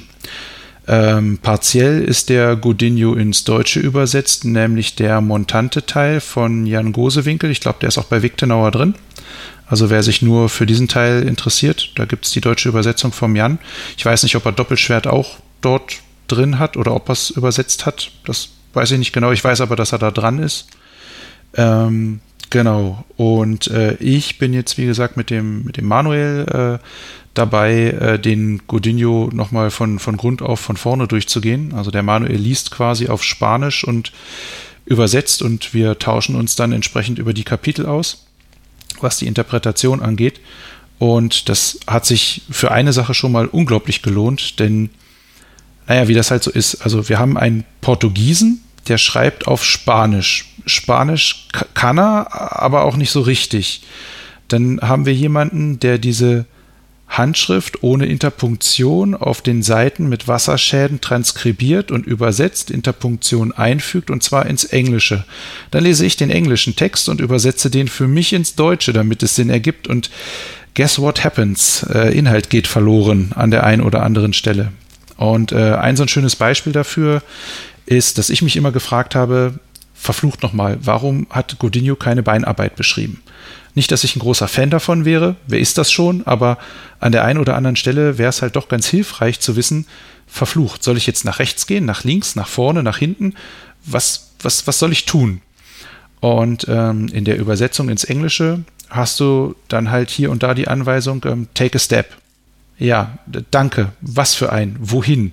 Damit das Ganze hier Sinn ergibt. Dann kannst du anfangen auszuprobieren und hast vielleicht auch ein Ergebnis, aber ob das wirklich richtig ist, hm, kann, kann aber auch nicht. Und ähm, das Spanische, vor allen Dingen das Spanische, was Godinho geschrieben hat, ähm, scheint, also ich selber bin furchtbar lausig in Spanisch, um, um so, so, zu sagen, es ist nicht existent in meinem Sprachgebrauch, ja, oder meinem Wortschatz. Ähm, das ist sehr gehaltvoll als Sprache offensichtlich. Also es gibt Wörter, die haben äh, bestimmte Nuancen, da kommt es wahnsinnig drauf an, in was für einem Kontext die verwendet werden. Und ähm, über diese Übersetzung direkt aus dem Spanischen ins Deutsche sind wir, oder ist der Manuel vor allen Dingen, ähm, über äh, das äh, Konzept vom Kompass gestolpert. Das ist etwas, äh, das beschreibt bei Godinho offensichtlich die Beinarbeit und ist immer noch unglaublich fahrig, aber wir wissen zumindest jetzt, es gibt so einen Ansatz von ihm dafür, der zwar in a nutshell nur beschreibt, stell dich so hin, dass es richtig ist, ja, so dass es passt. Das ist präzise, aber auch nicht. Ähm, aber es gibt zumindest etwas, ja, und das motiviert natürlich ungemein, da dann dran zu bleiben und äh, eine direkte Übersetzung wirklich anzustreben. Manuel hat ja auch bei den Destreser-Tagen bei Chris äh, einen Vortrag dazu gehalten. Und wenn ich das noch richtig in Erinnerung habe, hat er gemeint, ja, Kompass heißt nicht Kompass auf äh, Deutsch oder auf Englisch, außer natürlich, man ist in einem Bergwerk, da würde ja. das das schon heißen. Ja, genau. Und äh, das, das sind halt diese Nuancen, ja. Wo, wo bin ich? Was tue ich gerade? Was steht sonst noch an, an Wort in diesem Satz drin? Und was hat das Wort, um das es dann am Ende geht, halt für eine Bedeutung? Genau. Aber was macht ihr, wenn ihr fertig seid? Also arbeitet ihr an einem Buch? Kommt das raus oder wird das irgendwie als PDF hochgeladen? Oha, ähm, also ja. Also jetzt wäre der also Moment, sich zu committen und zu sagen, logisch, das machen wir 2023 noch im Dezember, zu Weihnachten habt ihr das unterm Baum. Äh, dazu bin ich äh, äh, zu sehr realist, als dass ich sage, dass das dieses Jahr wirklich noch was werden könnte. Also perspektivisch hätten wir schon ganz gerne irgendein Resultat dieser Arbeit, was dann eben auch anderen zugänglich gemacht werden kann, weil die, wir finden die bei Quelle beide unglaublich toll. Die bietet unglaublich viel. Ähm, und deswegen ist das für uns schon wichtig, aber halt Zukunftsmusik. Und wie das am Ende aussieht, also ich bin ein großer Fan von Büchern Manuel ist ein großer Fan von äh, etwas, was man online nutzen kann. Also in, in, um ihn zu zitieren, ich stelle mir vor, dass ich mit meinem Mauszeiger über ein bestimmtes Wort oder eine Technik hovere und dann geht Wikipedia-like ein Querverweis auf ein anderes Kapitel im Buch dazu auf, wo das wieder referenziert wird. Weil, wie gesagt, also das Buch haben wir äh, in, in einer Entwurfsversion. Das ist nicht fertiggestellt, definitiv nicht. Dafür ist es an vielen Stellen noch viel zu ungeordnet. Ähm, ja, aber da also das ist Zukunftsmusik. Da wird es bestimmt irgendwann mal was geben, irgendwann mal, aber im Moment definitiv noch nicht. Also diese Mouse-Over-Variante für Quellen finde ich äh, unglaublich sexy. Also ne, wenn du dir da, da, was, stell dir mal vor, du liest ja irgendwie eine Quelle durch und denkst ja, hey, was ist denn das? Da gehst du mit der Maus drüber und da ist dann die Referenz direkt angegeben und du kannst dann da hinspringen. Mhm. Das ist schon schick. Kannst du dir noch ein Demo-Video dazu angucken, wie es aussehen könnte? Oha, Ne? Ja, sehr schön. Da freue ich mich drauf, wenn ihr das dann fertig habt. Hm, da braucht ihr Ausdauer. ich schreibe ja gerade auch an einem Buch zum Schielhau und ich habe da tatsächlich vor kurzem so einen Namensgenerator ausprobiert oder Titelgenerator. Ich dachte eigentlich, der generiert der Buchtitel. Äh, da kamen da aber so Schmankerchen raus wie How Lichtenau's Schielhau affected my love life. und, und Alex? Ja, er hat es verbessert auf jeden Fall. Und äh, Lichtenau's Schielhau took a toll on my closest friendship because that friend was trying to hold me back. Some of my friends hated it, weil I was successful with Lichtenau's Schielhau und bla bla bla. Aber äh, weil wir das am Anfang auch hatten, das äh, fand ich äh, noch das Netteste. I never thought Lichtenau's Schielhau and kids would make smell, but it turns out. Punkt, Punkt, Punkt. Also stelle ich mir das jetzt hier bei Elmar auch vor mit Godinho. I never thought Godinho and kids would mix well, but it turns out. Bam, Gehills in die Fresse, wenn er zu laut wird oder so. Ja, großartig. Nein, natürlich, wir befürworten keine Gewalt gegen Kinder, außer die haben es verdient. da spricht der Schwabe. Ja, aber ich glaube dann, ähm, also es ist natürlich schade zu hören, dass das jetzt ähm, noch ein bisschen auf sich warten lässt. Äh, wenn jetzt aber, sagen wir mal, der eine oder andere eigentlich äh, dich gerne mal kontaktieren würde und sagen würde, Elmar, es klingt alles lustig, zeig mir das doch mal oder vielleicht auch nur ein aufmunterndes, ja, Elmar, mach das als Buch oder mach das als Online und ich wäre da voll scharf drauf, ich würde auch mitarbeiten oder so. Wie erreicht man dich denn am besten?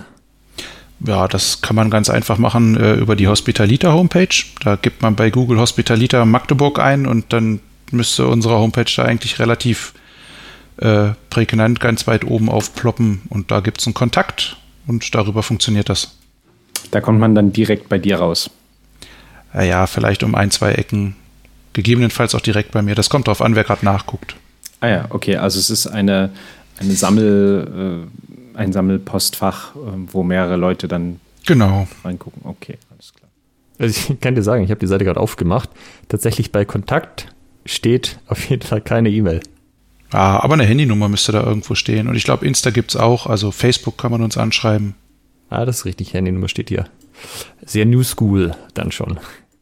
Gut, weil ähm, eigentlich sind wir jetzt auch schon am Ende des Podcasts angekommen. Wir haben jetzt ja durchaus ausführlich über den Herrn Godinho geredet.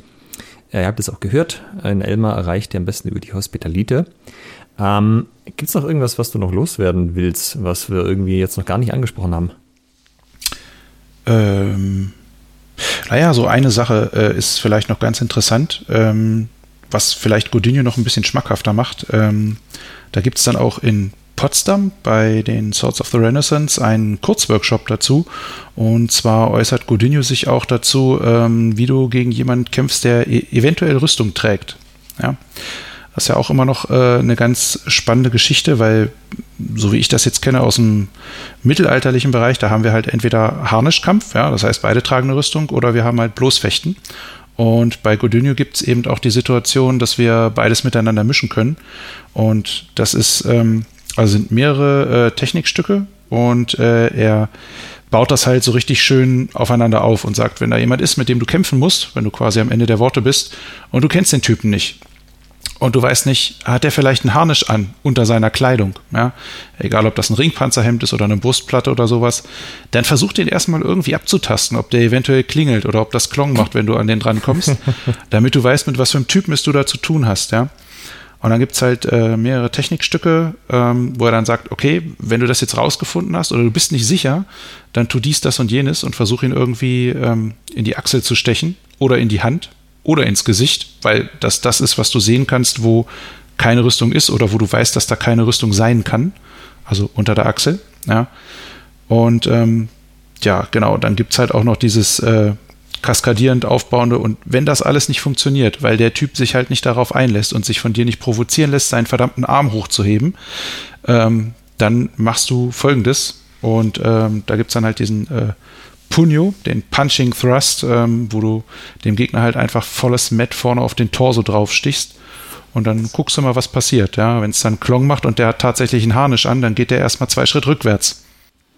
Ja, und wenn er, wenn er keinen hat, dann ähm, ist auch unangenehm, oder? Äh, richtig, dann ist die Geschichte auf eine andere Art und Weise, aber genauso äh, erledigt erstmal, ja. Mhm.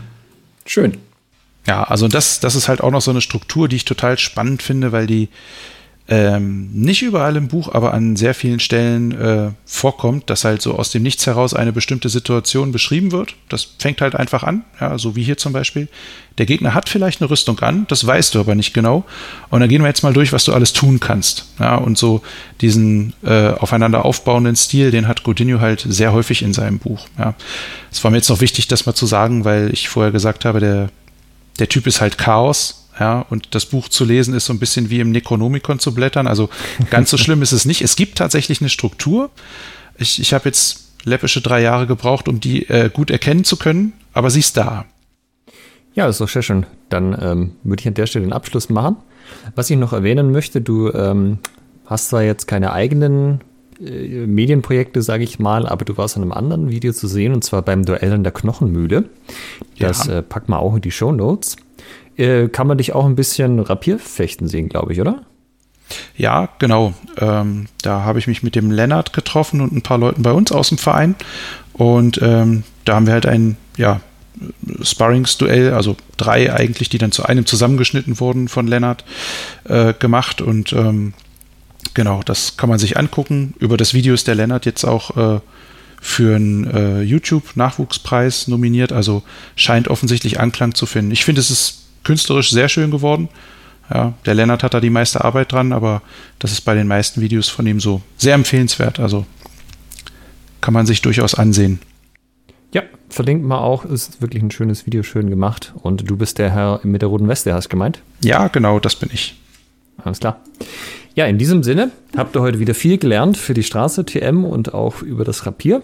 Äh, vielleicht für den einen oder anderen mehr, als er wissen wollte. Aber Ihr habt es ja gehört, wir haben diverse andere Folgen auch noch, wie zum Beispiel die von Chris und ähm, die von Jan Gosewinkel, wo man auch noch mal ein bisschen was über Godinho lernt. Also von daher äh, einfach noch mal alle Folgen am Stück hören. Ich denke, da äh, bleiben dann keine Fragen mehr offen bis zu diesem Punkt. Viel Godinho, viel gut. Genau. Ja, absolut. In diesem Sinne, vielen Dank, Elmar, dass du heute da warst. Ja, und, vielen, vielen Dank ähm, für äh, die unterhaltsame Folge, ja. Gerne, gerne. Ich habe zu danken.